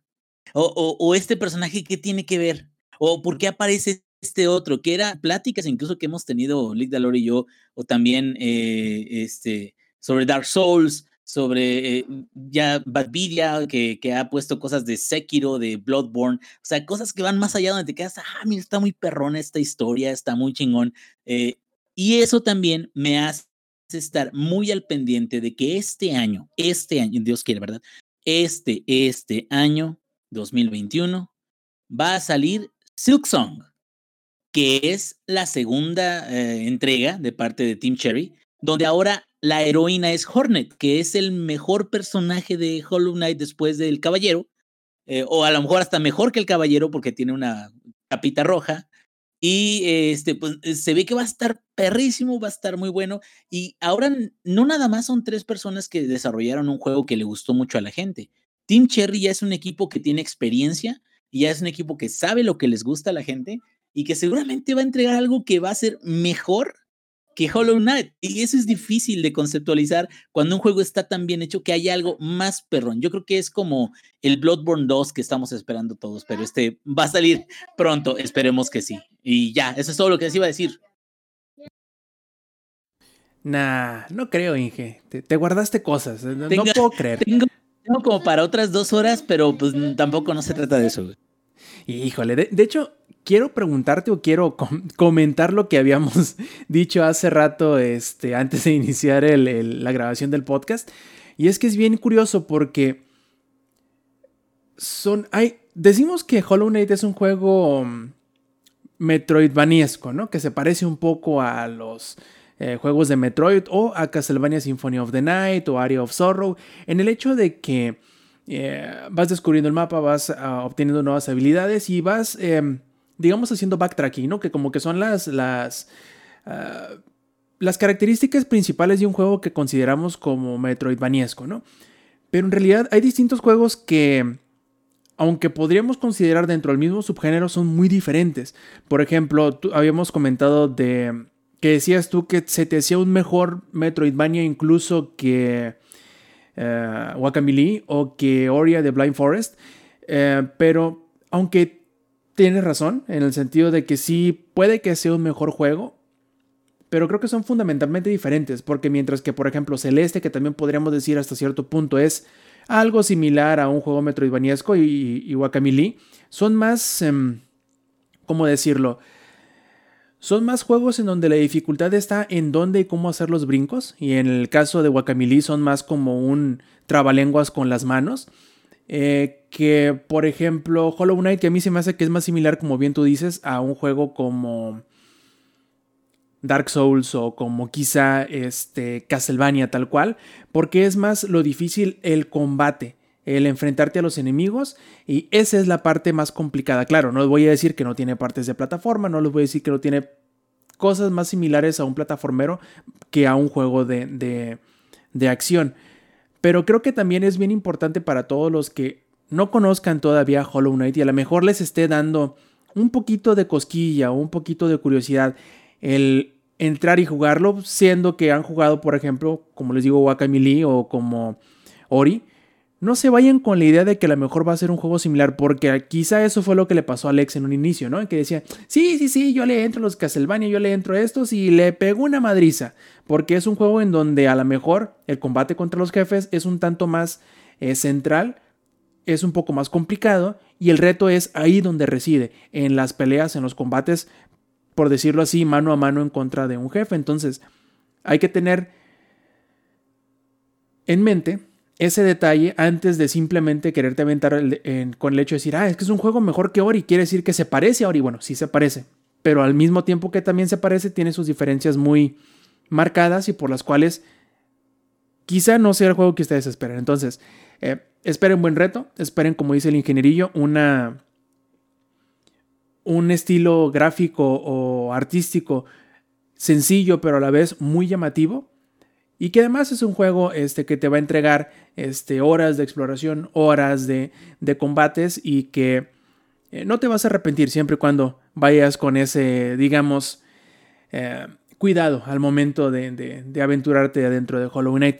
Así como cuidado también ha tenido Lex en la forma de cómo expresarse de los juegos de carta. Sabemos muy bien que ya nos dijo que Yu-Gi-Oh es una vasca, pero sabemos también que le encantan los otros juegos de cartas, como por ejemplo Magic, y ha tenido la oportunidad, la bendición, digamos, de estar en el acceso anticipado de la próxima expansión de Magic Arena, que aunque sí es cierto, también dice él que tiene sus cosas el formato de Magic Arena, también ahí se la pasa bien enculado el cabrón. A ver, cuéntanos. Mira, carnal, cuando es la única manera que tienes para jugar Magic, te lo tienes que dar. Eh, sí, de hecho, Wizards of the Coast eh, nos invitó al acceso anticipado para el evento de mañana. De, bueno, para los que están en la versión grabada, del miércoles 27 de enero de el de Kalheim, que es la próxima expansión que está por salir de Magic. El lanzamiento oficial de la expansión es la siguiente semana y el día viernes de esta semana es el pre-lanzamiento, eh, solamente con tiendas, con tiendas oficiales. Entonces, para Magic Arena, eh, este miércoles 27 vamos a estar jugando, va a estar disponible toda la expansión completa, vamos a tener todas las cartas disponibles que están en el formato.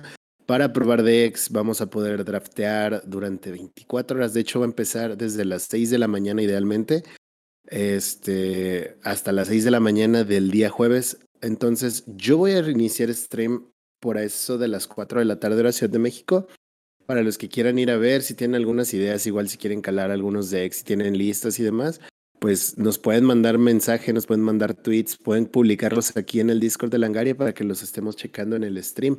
Eh, lo interesante de esta expansión que es que están inaugurando un, un plano nuevo que se, que se llama Kalheim, que está basado en la mitología nórdica. Entonces, viene bastante chido para los que igual y no les, no les llamaba la atención Magic o no saben qué pedo con Magic, pero les llama la atención como todo este pedo nórdico, les puede gustar.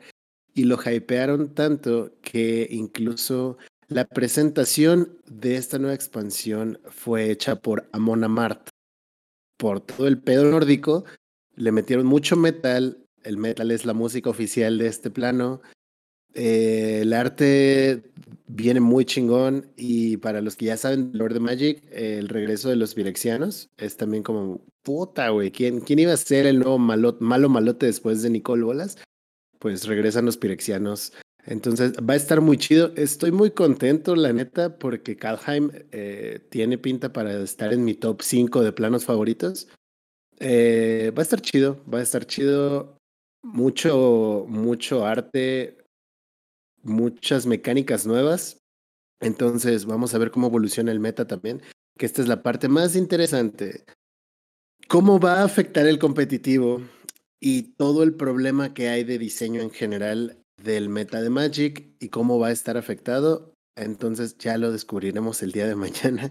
Vamos a probar algunas listas eh, y bueno, no puede faltar ir a manquear a los drafts, que eso es lo más importante. Y de todos modos, yo estuve estudiando hoy. De hecho, por eso no hice stream el día de hoy, porque estuve todo el día en el Discord del evento del, acceso anticipado, eh, consiguiendo eh, información, eh, siguiendo normas, etcétera, etcétera, y estudiando la expansión. Entonces, el día de mañana van a tener una guía. Les voy a hacer una guía eh, les voy a explicar qué pedo para los que les interesa Magic. Y si tienen dudas eh, de cualquier tipo sobre el juego, se las voy a resolver en el stream, aunque no sepan absolutamente eh, nada. Y como dice Nili ahí en el chat, eh, que la vamos a negrear, efectivamente, así es. Eso es lo que va a pasar. Tienes que desquitar tu sueldo de tamborcitos. Si quieres otra cobija para el frío, también necesitas trabajar. Entonces, va a estar divertido el día de mañana porque lo voy a iniciar desde temprano, desde las 4 de la tarde, que es nada más que salga el trabajo, como y me baño. Y hasta que ustedes quieran que paremos el stream banda. Hay Y que bueno, aprovechar ese acceso no- anticipado. Nada más voy a aprovechar ahorita que estamos hablando de streams. Alguien en el chat preguntó hace poco este, que iban a hacer una quinela de ver a qué hora saco la cerveza. La respuesta es, como diría el buen Rob, sí. Sí, Sí. ya, sí. Esa es la respuesta de a qué hora. La hora es sí. Las Eh, bendiciones del home office, ¿no? Sería una predicción porque aquí en Twitch no se permiten hacer apuestas eh, ni hablar de Sí, apuestas. cierto, entonces- dis- discúlpame, una predicción de la maldita doble moral de esto. Este, pero Así sí, es. la respuesta es sí. La respuesta es sí. Eh, ¿Se puede trabajar por tamborcitos? Mm, sí. La Sí, respuesta sí, es sí también. Eh, Sí, si quieren trabajar, ten- tenemos, tenemos varias este, este, vacantes para trabajar por tamborcitos, ¿no? Este, ahorita estamos buscando sobre todo moderadores para, para el stream del, del Twitch Star del ex, ¿no? Eh, sobre todo, este, mi, mi stream no necesita moderador, solo soy yo hablando, entonces pues no hay nada que moderar, yo solito me modero, pero este... Leo, güey, es que no te moderas, ese es el problema. Entonces, este, na- nada más pueden mandarnos su CV a, a nuestro a, a Twitter o al Instagram del ex y este y ahí vamos a hacer todo. Este, el sueldo creo que son 10 tamborcitos a la semana, creo que eran, no, no recuerdo bien, Lex, cómo, cómo- era el sueldo. No tiene prestaciones, no tiene seguro, este, no entra dentro de la ley de teletrabajo, este, básicamente no pidan nada. Así es. Y no Eh, están asegurados los tamborcitos tampoco. Y los tamborcitos. Y eso depende totalmente. Los tamborcitos de- pueden llegar lamidos y sin plástico. Puede llegar la mitad del tamborcito. Me mata de hambre, sí, frío en el ático. Eh, pero sí, mañana va a ser un día muy interesante de Magic. Eh, si les llama la atención Magic, vengan. Si no les llama la atención Magic, igual vengan. No vengan. Vamos a estar echando desmadre, ¿no? Sí, vengan, ¿cómo no? Este, y si les gustan los vikingos, también vengan. Eh, les puedo Uy, dos ofrecer- por, vein- dos por Exacto. 20. ¿Qué era? ¿Dos por Les- 25? Creo que era. Uy, aquí no le Güey, van a había una promo alguna vez, lo recuerdo, eran tres hot dogs. Hot dogs. No, no, no, no. Tres vikingos, por favor. Tres vikingos, Por favor. por hot 30 dog. varos. Hot- Y además Hot dog, de- hot dog le es el del puesto, güey. Güey, además por 30 varos y le podías poner queso, güey. Puta. O sea, no sé si podías, yo lo hacía, pero, Pero bueno. por 30 Del de los nachos. Sí, sí, sí, claro. Muy importante, también te podrías robar este sobrecitos de esplenda. Ya estabas en el Oxxo, digo, o sea, obviamente, ¿no? ¿Por qué no? El saborizante de avellana que tienen ahí también. Por- Porque na- nada más como paréntesis antes de que sigamos con, con el podcast. La diferencia entre un hot dog y el vikingo es que el hot dog por lo general te lo hacen al momento en el que te lo vas a comer. ahí en el puesto al que vas. El vikingo lleva probablemente desde que Felipe Calderón era presidente, ahí dando vuelta en esos rodillos mágicos, que ya no sabes, güey, si ese hot dog te va a comer a ti o tú a él, ¿no? Es la diferencia. Cuando vives cerca de una zona universitaria, sabes que esos, esas salchichas rotan varias veces al día, güey. Y son salchichas nuevas, güey, porque vives en zona universitaria. Pero ¿qué tal un vikingo de gasolinera, papá? Ah, bueno, y bien crudo, no, bien pedo todavía en la madrugada, güey. Eh, No, Pero bueno. Voy a resolver su duda en este momento. ¿Cuántos tipos de carta hay? Uh, Eh, criaturas, encantamientos, sorceries, instantáneos, eh, ¿Tierras? tierras claramente, porque si no, ¿cómo ¿Bestias? pagas? No, no, no, sería un tipo de criatura. ah, Exacto. Artefactos también. No se nos olviden los artefactos. ¿Esto es una carta? ¿Un artefacto es una carta? ¿O una Sí, carta es es un tipo de carta. Es un tipo de carta. ¿Y cómo se llaman los que, los que pones a un lado de, de- de tu línea de criaturas para que le den el efecto a todo el campo? ¿Campo? ¿Encantamientos? Son, son los que permanecen ahí a un lado tuyo. Sí. Ah. Encantamientos, ahí están. Eh, la, es mejor la versión digital que la versión física. Mira, es lo que platicaba alguna vez con un amigo.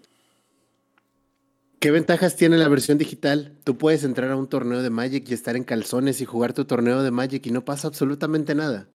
¿Verdad, Reto Latam? Y estuvo en stream además.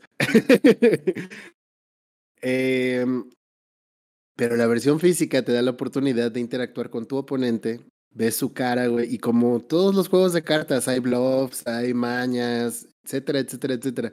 A mí me gusta muchísimo más jugar Magic en físico, pero la situación global no nos permite hacerlo. Eh, entonces, la versión digital es un- una gran manera de poder jugar y saciar tus ganas de jugar Magic, además de que puedes jugar la versión digital sin gastar ni un solo varo, lo cual no va a pasar jamás en la versión física. No quiero hablar de cuánto dinero tengo en cartón. Entonces, eh, sugiero que si quieren probar Magic, bajen Magic Arena y si tienen dudas, escríbanme y yo voy a tratar de resolver todas sus dudas. Así es. Y Y sí- aparte, este, a- a- algo más ahí en el chat para los que están en Twitch, acabo de poner otro de las ventajas de, de jugar este Magic, Magic en en físico. físico.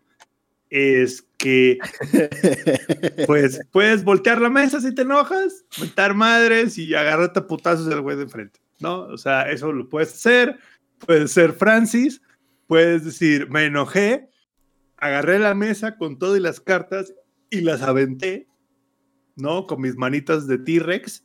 Este, eso es una ventaja también adicional.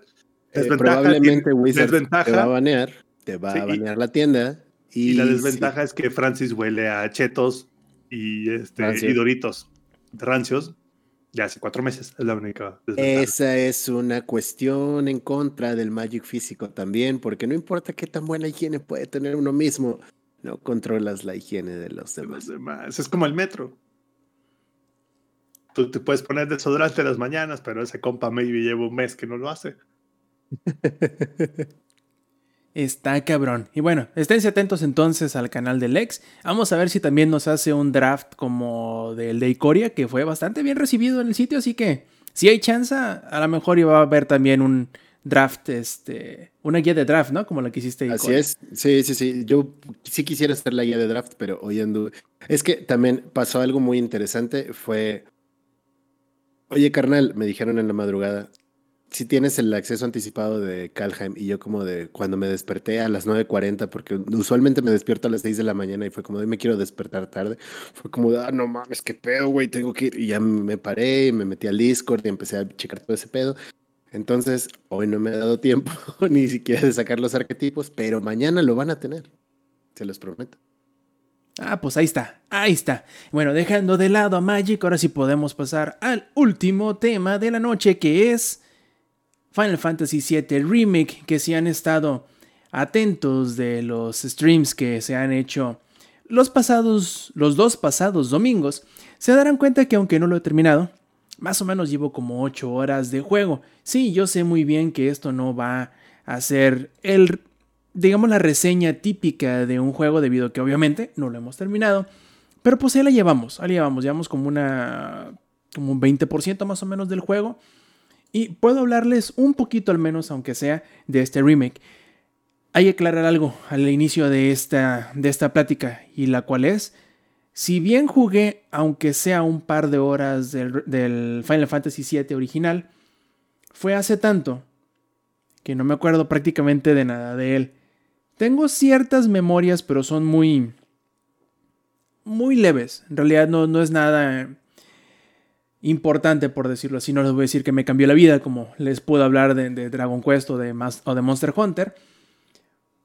Pero eso no quiere decir que yo no pueda disfrutar del remake de Final Fantasy VII o cualquiera que esté escuchando o viendo el podcast que no haya jugado el original tampoco lo pueda hacer. De hecho, esa es una de las, de las ventajas de un remake de este tipo, que aunque sí se basa, se inspira y respeta la esencia del juego original, en este caso del Final Fantasy VII, pero puede que aquella versión vieja, por cómo se contaba, por cómo se veía, por cómo se jugaba de hace tantos años que salió, no sea atractivo para una persona que empiece a jugar un RPG japonés, por ejemplo. ¿Por qué? Porque obviamente es un juego viejo. Pero si tú agarras el Final Fantasy VII Remake y te pones a jugarlo, está muy bien armado. Tan bien armado que las primeras dos horas más o menos de juego son increíblemente este, frenéticas. Empieza, obviamente, igual que el juego original, con una incursión a un generador de energía. eh, en donde tienes que abrirte paso entre las diferentes medidas de seguridad que tiene esta, este generador para llegar al núcleo o al, a la maquinaria principal, que es la que genera la energía Mako. El objetivo que tienes en esa primera misión es destruirlo, porque según quienes te contrataron, que son el grupo este, revolucionario de Avalancha, es que estos reactores Mako están extrayendo la energía directamente de la energía vital del planeta. Por lo tanto, terminarían matando subsecuentemente al planeta al hacer esto. Entonces, su objetivo como un grupo ecoterrorista, por decirlo de alguna forma, es salvar al planeta destruyendo estos generadores de energía Mako. Bueno, esa es la primera misión, son los primeros minutos del juego y es bastante este, frenético. Tienes que, como te digo, enfrentarte a bastantes enemigos, eh, tienes que llegar y enfrentarte rápidamente en menos de una hora al primer jefe, además de que se te va explicando o, o vas conociendo poco a poco el grupo pequeño de personajes con los cuales acompañas para cumplir esta misión. Ahora bien, si tomamos en cuenta esto que es un inicio trepidante, si tomamos en cuenta que la música está increíblemente orquestada y reorquestada en el caso de, las canciones que ya existían en el juego original, y que además el juego se ve increíblemente bien, es la receta perfecta para que cualquier persona, incluso no siendo fanático de Final Fantasy VII, se pueda eh, no considerar, pero se pueda hacer fan del remake. ¿Por qué? Porque es un juego que tiene todo para que una persona contemporánea, quizá incluso una persona que no le gustan los RPGs japoneses, pueda disfrutar y pueda hacerse fanático de este remake. Porque ya lo hablaba el ingenierillo hace rato, en donde decía, me recuerda un tanto a los controles o al sistema de batalla de Final Fantasy XV. Y tiene razón, es muy similar por varios motivos, ¿no? Primero porque el equipo de desarrollo es, no te voy a decir que el mismo, pero los directivos o los productores y los, y los directores del juego este, son el mismo. Y porque básicamente son el mismo sistema de batalla, pero mejorado, expandido en todo sentido. De hecho, también se parece un poco si es que conocen a Kingdom Hearts. Se parece bastante al sistema de batalla de Kingdom Hearts. Eh, pero como les digo, es mejor. Es más responsivo.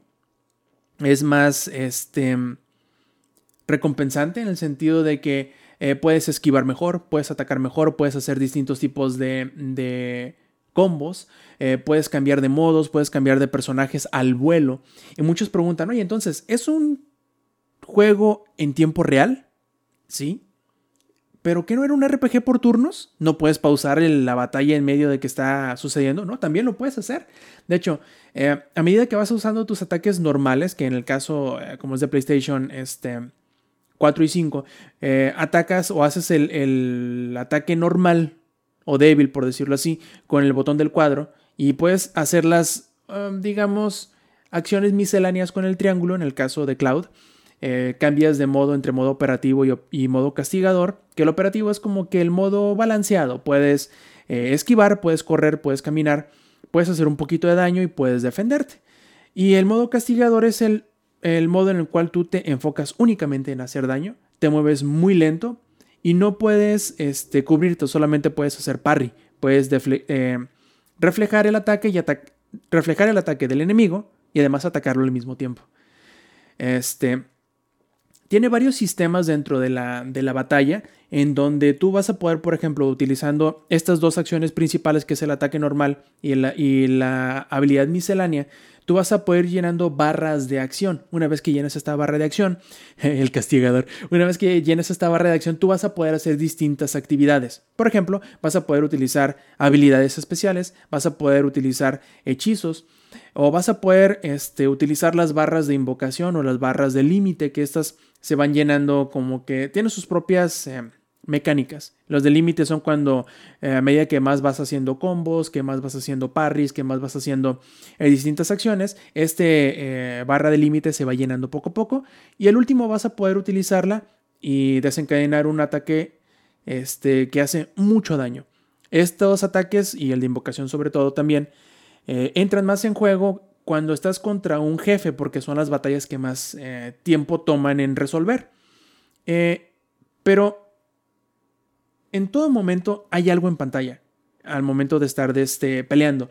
Por lo tanto, aunque una batalla te dure 10 o 15 minutos quizá contra un jefe, no te vas a aburrir porque tienes que estar esquivando ataques, tienes que estar quitándote del área de, de efecto de alguno de los ataques de los enemigos, estás haciendo parry, te estás moviendo entre los distintos eh, personajes que están dentro de tu unidad de ataque y estás conjuntando o estás combinando estos ataques, estas habilidades y estas eh, magias para aprovechar también el sistema de eh, quiebre que tiene el juego, en el cual si tú em, presionas a un enemigo de manera tal con ataques o, aprovechando la debilidad mm, elemental que posee, puedes incluso quebrarlos, tumbarlos y hacer que reciban más daño. Además de que obviamente al estar tirados en el suelo, no van a poderte atacar. Entonces, ¿ya les dije que cada personaje tiene sus propias mecánicas de batalla? No. Ok. De hecho, te iba a decir que el personaje, no sé, a mí siempre me... Re... Cada que lo veo digo, se compa traer una navaja para afeitar atrás. No sé por Gigante. Qué. Gigante, sí, sí, sí. O, o, bueno, o a lo mejor es, él es diminuto. No lo sabemos. no, es una espada gigantesca.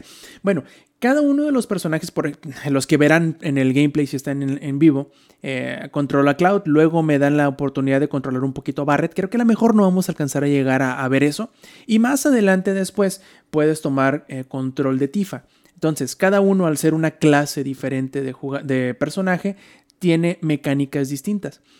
Eh, por ejemplo, Barret cuando atacas, eh, el ataque principal es disparo normal. Ahorita lo vas a ver, es un personaje que tiene una Gatling Gun en lugar del brazo derecho. De hecho, ahí lo están viendo. Este, y lo que pasa es que eh, él dispara normalmente y llena su barra de explosión. Una vez que llega, que, llenas ese ataque, le presionas el triángulo y avienta un, un ataque especial que aturde a los enemigos. Este, Tifa puede ir cambiando o puede ir ella es un monje, por decírtelo así, es un arte marcialista. Entonces, hace ataques normales y con el triángulo tú vas cambiando dependiendo cuántas barras inviertas en mejorar o en hacer ataques más fuertes y va cambiando. Por ejemplo, el primer nivel es como un shoryuken, es un golpe ascendente, por decirlo así, es un uppercut. El segundo es un puñetazo cargado. Y el tercero es el que no sé por qué nunca llego, porque al pegarle el puñetazo cargado al enemigo, por lo general ya chinga su madre con ese ataque. Pero bueno, a final de cuentas tú vas combinando todo esto y esto hace que el sistema de batalla sea de lo más entretenido. Lo único... ¿Me estás diciendo que el negro es quien lleva la ametralladora una vez más? Así es. Perfecto. No hay falla en esa lógica. Ah, es el que trae el arma, ¿no? Bueno. Es el que trae el este, arma. Y, y, la mujer es la que los agarra cachetadas, en teoría, porque pega con mano limpia. Qué chulada. Estereotipos para todos. Este. Y eh, a lo que voy es que el único detalle que yo creo que probablemente me hubiese gustado más, pero eso no quiere decir que sea malo, solamente que yo no me he adaptado totalmente a él, es que mi cerebro quiere jugarlo como si fuera un juego de acción hecho y derecho.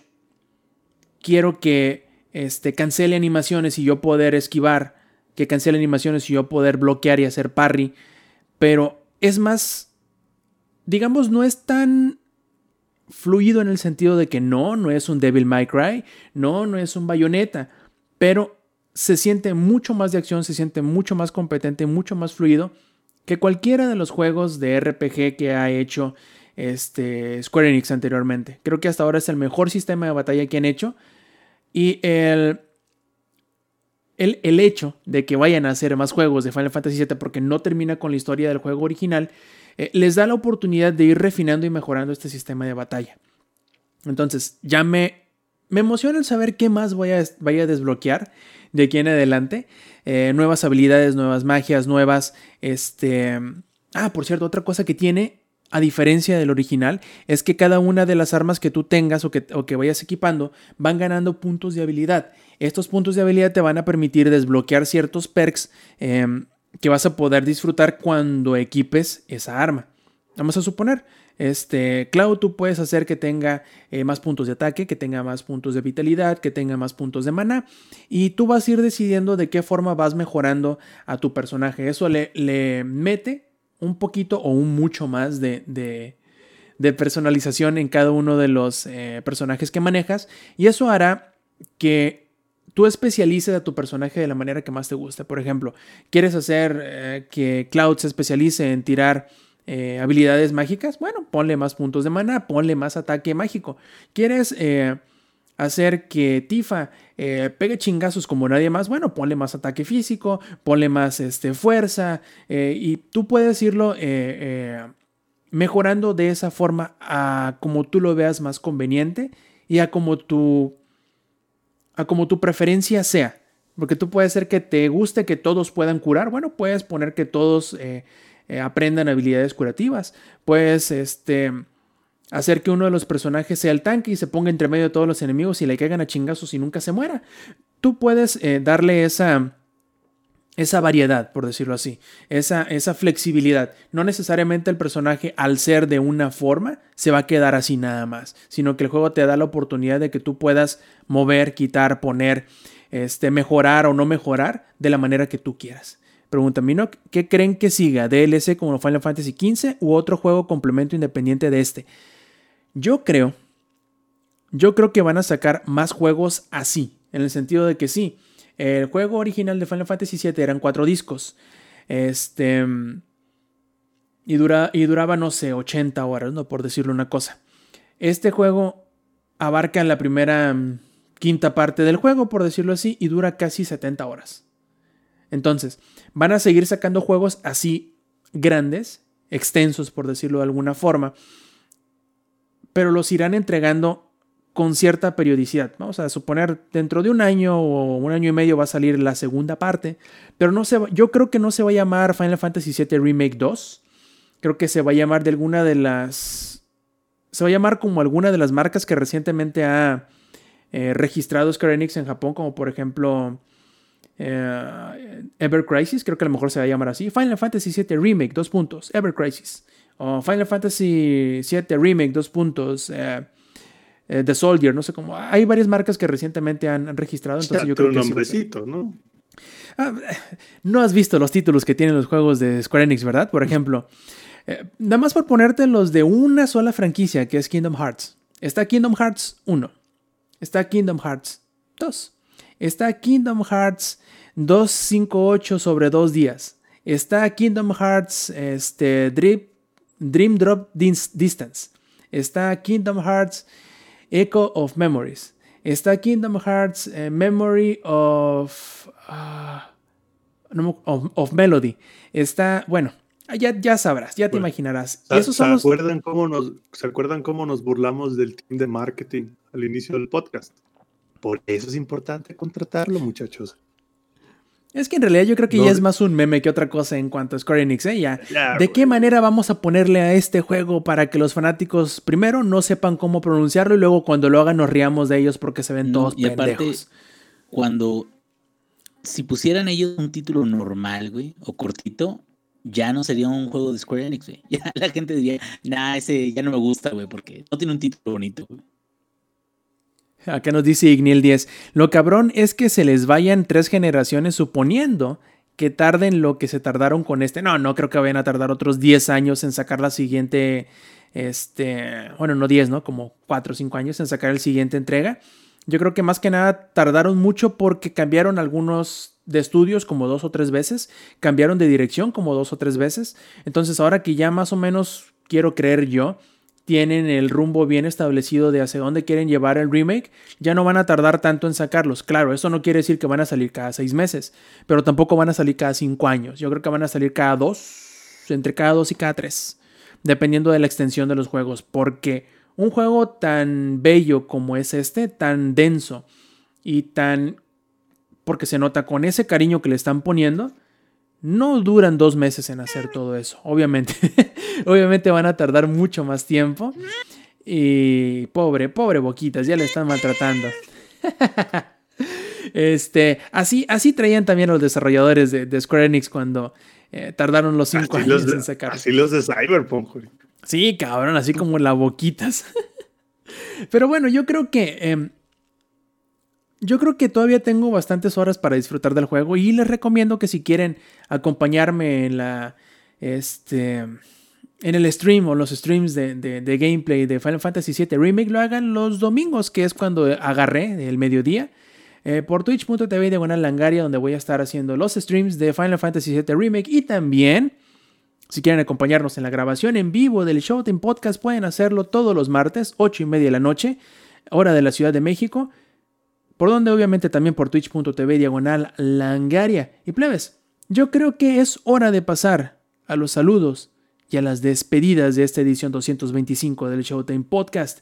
Ingenierillo que ha estado inusualmente callado. ¿Cuáles son tus despedidas y tus saludos? Es que con ese pinche internet, güey, parece que soy como medio robot. Este, no, pues muchos saludos a la gente que nos escuchó el día de hoy, a los que nos escuchan en, otros formatos. Y Lady Lore y Steph, gracias, gracias por estar aquí. Tenemos ahí pendiente el 112% de Hollow Knight. No creo que lo vaya a lograr, pero la lucha se hará al menos. Y pues a seguir viendo qué onda. Tenemos un jueguito, eh, bueno, relativamente, no, es, es nuevo, pues, o sea, va a salir en, en, unos días vamos a poder hablar de él y vamos a poder hacer streaming de él. Y todavía no podemos hablar de. de ¿O sí podemos decir cuál es? Rob? El jueguito. Sí, decir cuál es sí, pero no podemos decir nada más. Sí, es Gods Will Fall. Creo que es este para. Eh, eh, digo, creo que es, no. Es para PlayStation 4. Es un jueguito que también parece como Souls-like, más o menos. O sea, que son muy difíciles y que pues las peleas de los jefes son como la carnita del, del juego. Vamos a ver qué tal está. Pero pues a ver si no me da bajón con esto de que el Hollow Knight ahorita me dio una gran sorpresa. Esperemos que no. Ya les estaremos platicando y haciendo streamings sobre el mismo juego en unos días más. Listo. Perfecto, y acá justamente para contestar la pregunta que acaba de hacer Minox007, Lex, ¿cuáles son tus saludos y tus despedidas? Y responde, Kong o Godzilla. Bueno, antes de que se empiece a enojar la banda, voy a mandar los saludos. Saludos a toda la banda que estuvo echando desmadre en el chat. Saludos a David Prestige, a Nili, al Mercy, a mi carnalita, a Lick Dalore, a Necrodeck, a otro nivel, a Maku, a Estefania, Minok, Ignil 10, Jefes Tomar Erizu. Eh, también eh, saludos especiales para Joss, que hoy me estuvo acompañando todo el día con lo del desmadre de Kaldheim y que me ayudó a hacer eh, el banner promocional para el canal. Eh, y bueno, saludos para toda la banda que está en la versión grabada, eh, para que se animen a darse una vuelta de vez en cuando a, a la versión en vivo. Y la pregunta es, eh, Congo Godzilla, o sea, güey, es una lagartija atómica, no mames, los reptiles son... Espérate, los- no, no, no. A ver, Es aguanta. una lagartija atómica nuclear, güey. atómica nuclear, güey. A ver, para empezar, en mi escala de animales están los tiburones en primer lugar. Luego siguen los reptiles y muchos de sus derivados. Por lo tanto, ah, y en el, así, por el subsuelo, los changos me cagan los changos, por lo tanto Kong es un pendejo y por lo tanto Godzilla es Dios. Güey, además, güey, está en su nombre, Godzilla. Por Dios. Por Dios. Y además, ¿por qué creen que Por Lex Dios. cada que la cajetea dice soy un simio? La respuesta Soy va simio. ahí mismo. Sopa de macaco. Sopa de macaco. Este, si quieren ver todos los memes, se los vamos a poner aquí en el canal de Discord. Eh, además, como, como les, les mandé otro, una bonita imagen a mis compañeros del podcast, el chango no le gana a Godzilla porque no quiere. Le dice Godzilla, a ver, gáname. Y el chango dice, no No quiero. quiero. Perfecto, Tiene una vez. 16, 16 proteínas aminoácidas chingonas en la lengua. Por eso lo quiero. Por eso no quiere. Y una Godzilla vez Es Dios. es, es Dios, sí. Y una vez disipada la duda, Zampi, ¿cuáles son tus saludos? Bueno, Boquitas y yo, que ya la escucharon tantito, de que la estaba molestando, le queremos mandar saludos a todos nuestros fans que nos estuvieron este, escuchando aquí en el podcast, que nos estuvieron viendo, que nos van a escuchar en la versión grabada. Para los que están en Twitch, yo sé que todos ustedes aquí están por porque quieren ver a Boquitas. Este, lamentablemente, hoy no quería salir tanto en el podcast, solo por eso salió al final. Pero yo creo que este fin de semana estaremos haciendo otro stream de Boquitas durmiendo, prácticamente, que es lo que hace todo el día. Güey, y esos, esos son más exitosos. Bueno, podrían los- llegar a ser, a ser tan exitosos como los del ex, güey. O sea, pero que no quiere más, ser ¿no? constante, güey. Exacto, ella no es fa- no es rockstar, pues porque no quiere, ¿no? Ella A es ver, como Jimmy, Boquitas, ¿se une a Rockstar? no quiere. No quiere. Entonces, y, y yo, yo también voy a, a- a contestar la, la pregunta de Godzilla o King Kong. Pues la verdad, yo le voy a la lagartija atómica nuclear explosiva. Seamos honestos, ¿qué puta gracia tiene King Kong? Ninguna. Que es un chango gigante. Ingeniería, a ver tú cuál, ¿qué dices? ¿Kong o, o- o Godzilla? No, hasta la pregunta ofende, güey. O sea, es, no sé, como si. Creo que es. La analogía perfecta es como si enfrentaras a Superman con Goku, güey. O sea, Superman está diseñado con un chingo No, de no, la, a ventajas. ver, la idea del Monsterverse de no es dar cringe, güey, como una pelea entre Superman y Goku. Ya sé, pero güey, es, es, es el cringe de toda la gente que se está peleando ahorita también. Te quedas, es una pinche película, ¿verdad? Pero bueno, a lo que voy es esto, güey. O sea, supuestamente Superman es todo likeable, es, tiene un chingo de. Es, es noble, güey, es bueno, ah, tiene poderes, rayos y lo que quieras. Y Superman es con, güey. Y Goku le chinga, güey, y la Genkidama, güey, y siempre pelea hasta el final, güey, y saca Super Saiyan 73, güey, la chica. Y, o sea, eh, creo que la neta, la neta, Godzilla has- le ha batallado más, ha sufrido más, ha sido mucho más emocionante todas las películas que ha sacado, hasta las japonesas, cabrón, las de hace 60 años, que con, güey. O sea, también no quieren, quieran venir a glorificar a alguien que, pues, como que no, no le ha batallado tanto para, para tener el éxito que tiene hoy, cabrón. Siento que como personaje está mucho mejor el de Godzilla, güey, mil veces. Aquí y yo el por chat mi lado. menciona, Ajá. perdón, que el chango carga un hacha hecha de, de iguana chango parte madres y que por eso le va a ganar a Godzilla, como la ves. Suena Yo lógico. espero la, espero la neta que no se saquen una jalada de ¿Marta? ¿También es Marta? No mames. Oh, Salvamotra, ¿por qué dijiste ese nombre? Oh, güey, ¿a poco también es Martita? Bueno, en este caso, eh, este, bueno, no, no será Godzilla contra Kong, será este Jorge el Curiosete contra. ¿Cómo era? Este. ¿Cómo era el meme que les puse? A ver, déjame lo busco. Por Era- aquí anda. El Discord, era Jorge el Curiosete contra este Casimiro la lagartija este, de Algeciras, algo así, ¿no? En la versión española. Entonces, esperemos que no se saque una jalada así de, güey, nacimos en la misma planta nuclear, ¿no? O sea, sería como, híjole, si sacan eso, la neta, ya, primera y última película de Godzilla, bueno, no primera, pero sí la última de Godzilla contra Kong que veo. Porque no puede ser, güey. Ojalá, porfa, no la caguen. Ya fue muy feo el 2020, no la caguen ahorita también en el 2021. No, por favor.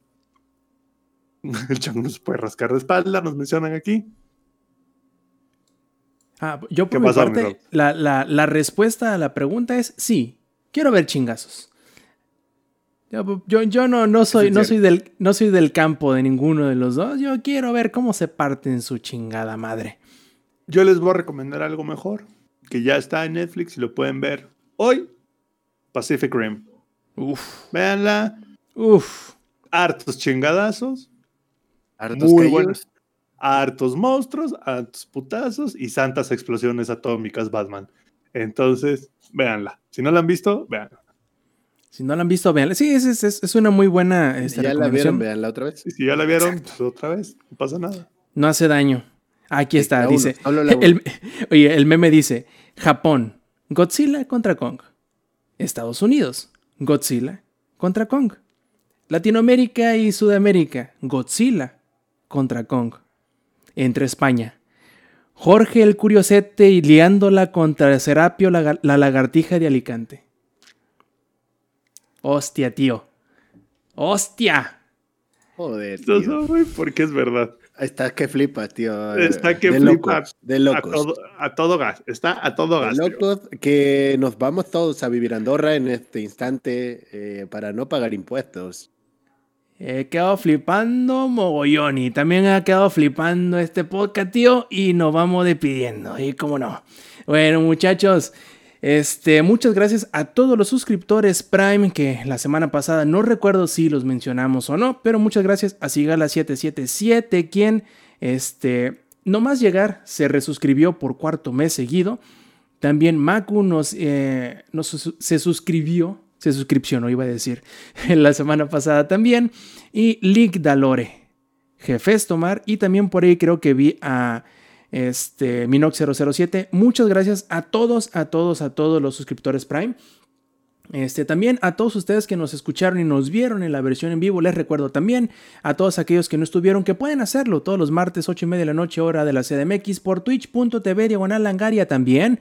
Pueden seguirnos a través de la web en todos los enlaces que pueden encontrar donde más, sino en langaria.net diagonal enlaces. Ahí estarán todos los eh, perfiles de las redes sociales, los canales de Twitch y además los enlaces para suscribirse no nada más a este podcast Showtime, sino también al podcast beta. Ahí van a tener todos los servicios en donde están disponibles para su eh, fácil y eh, conveniente eh, acceso.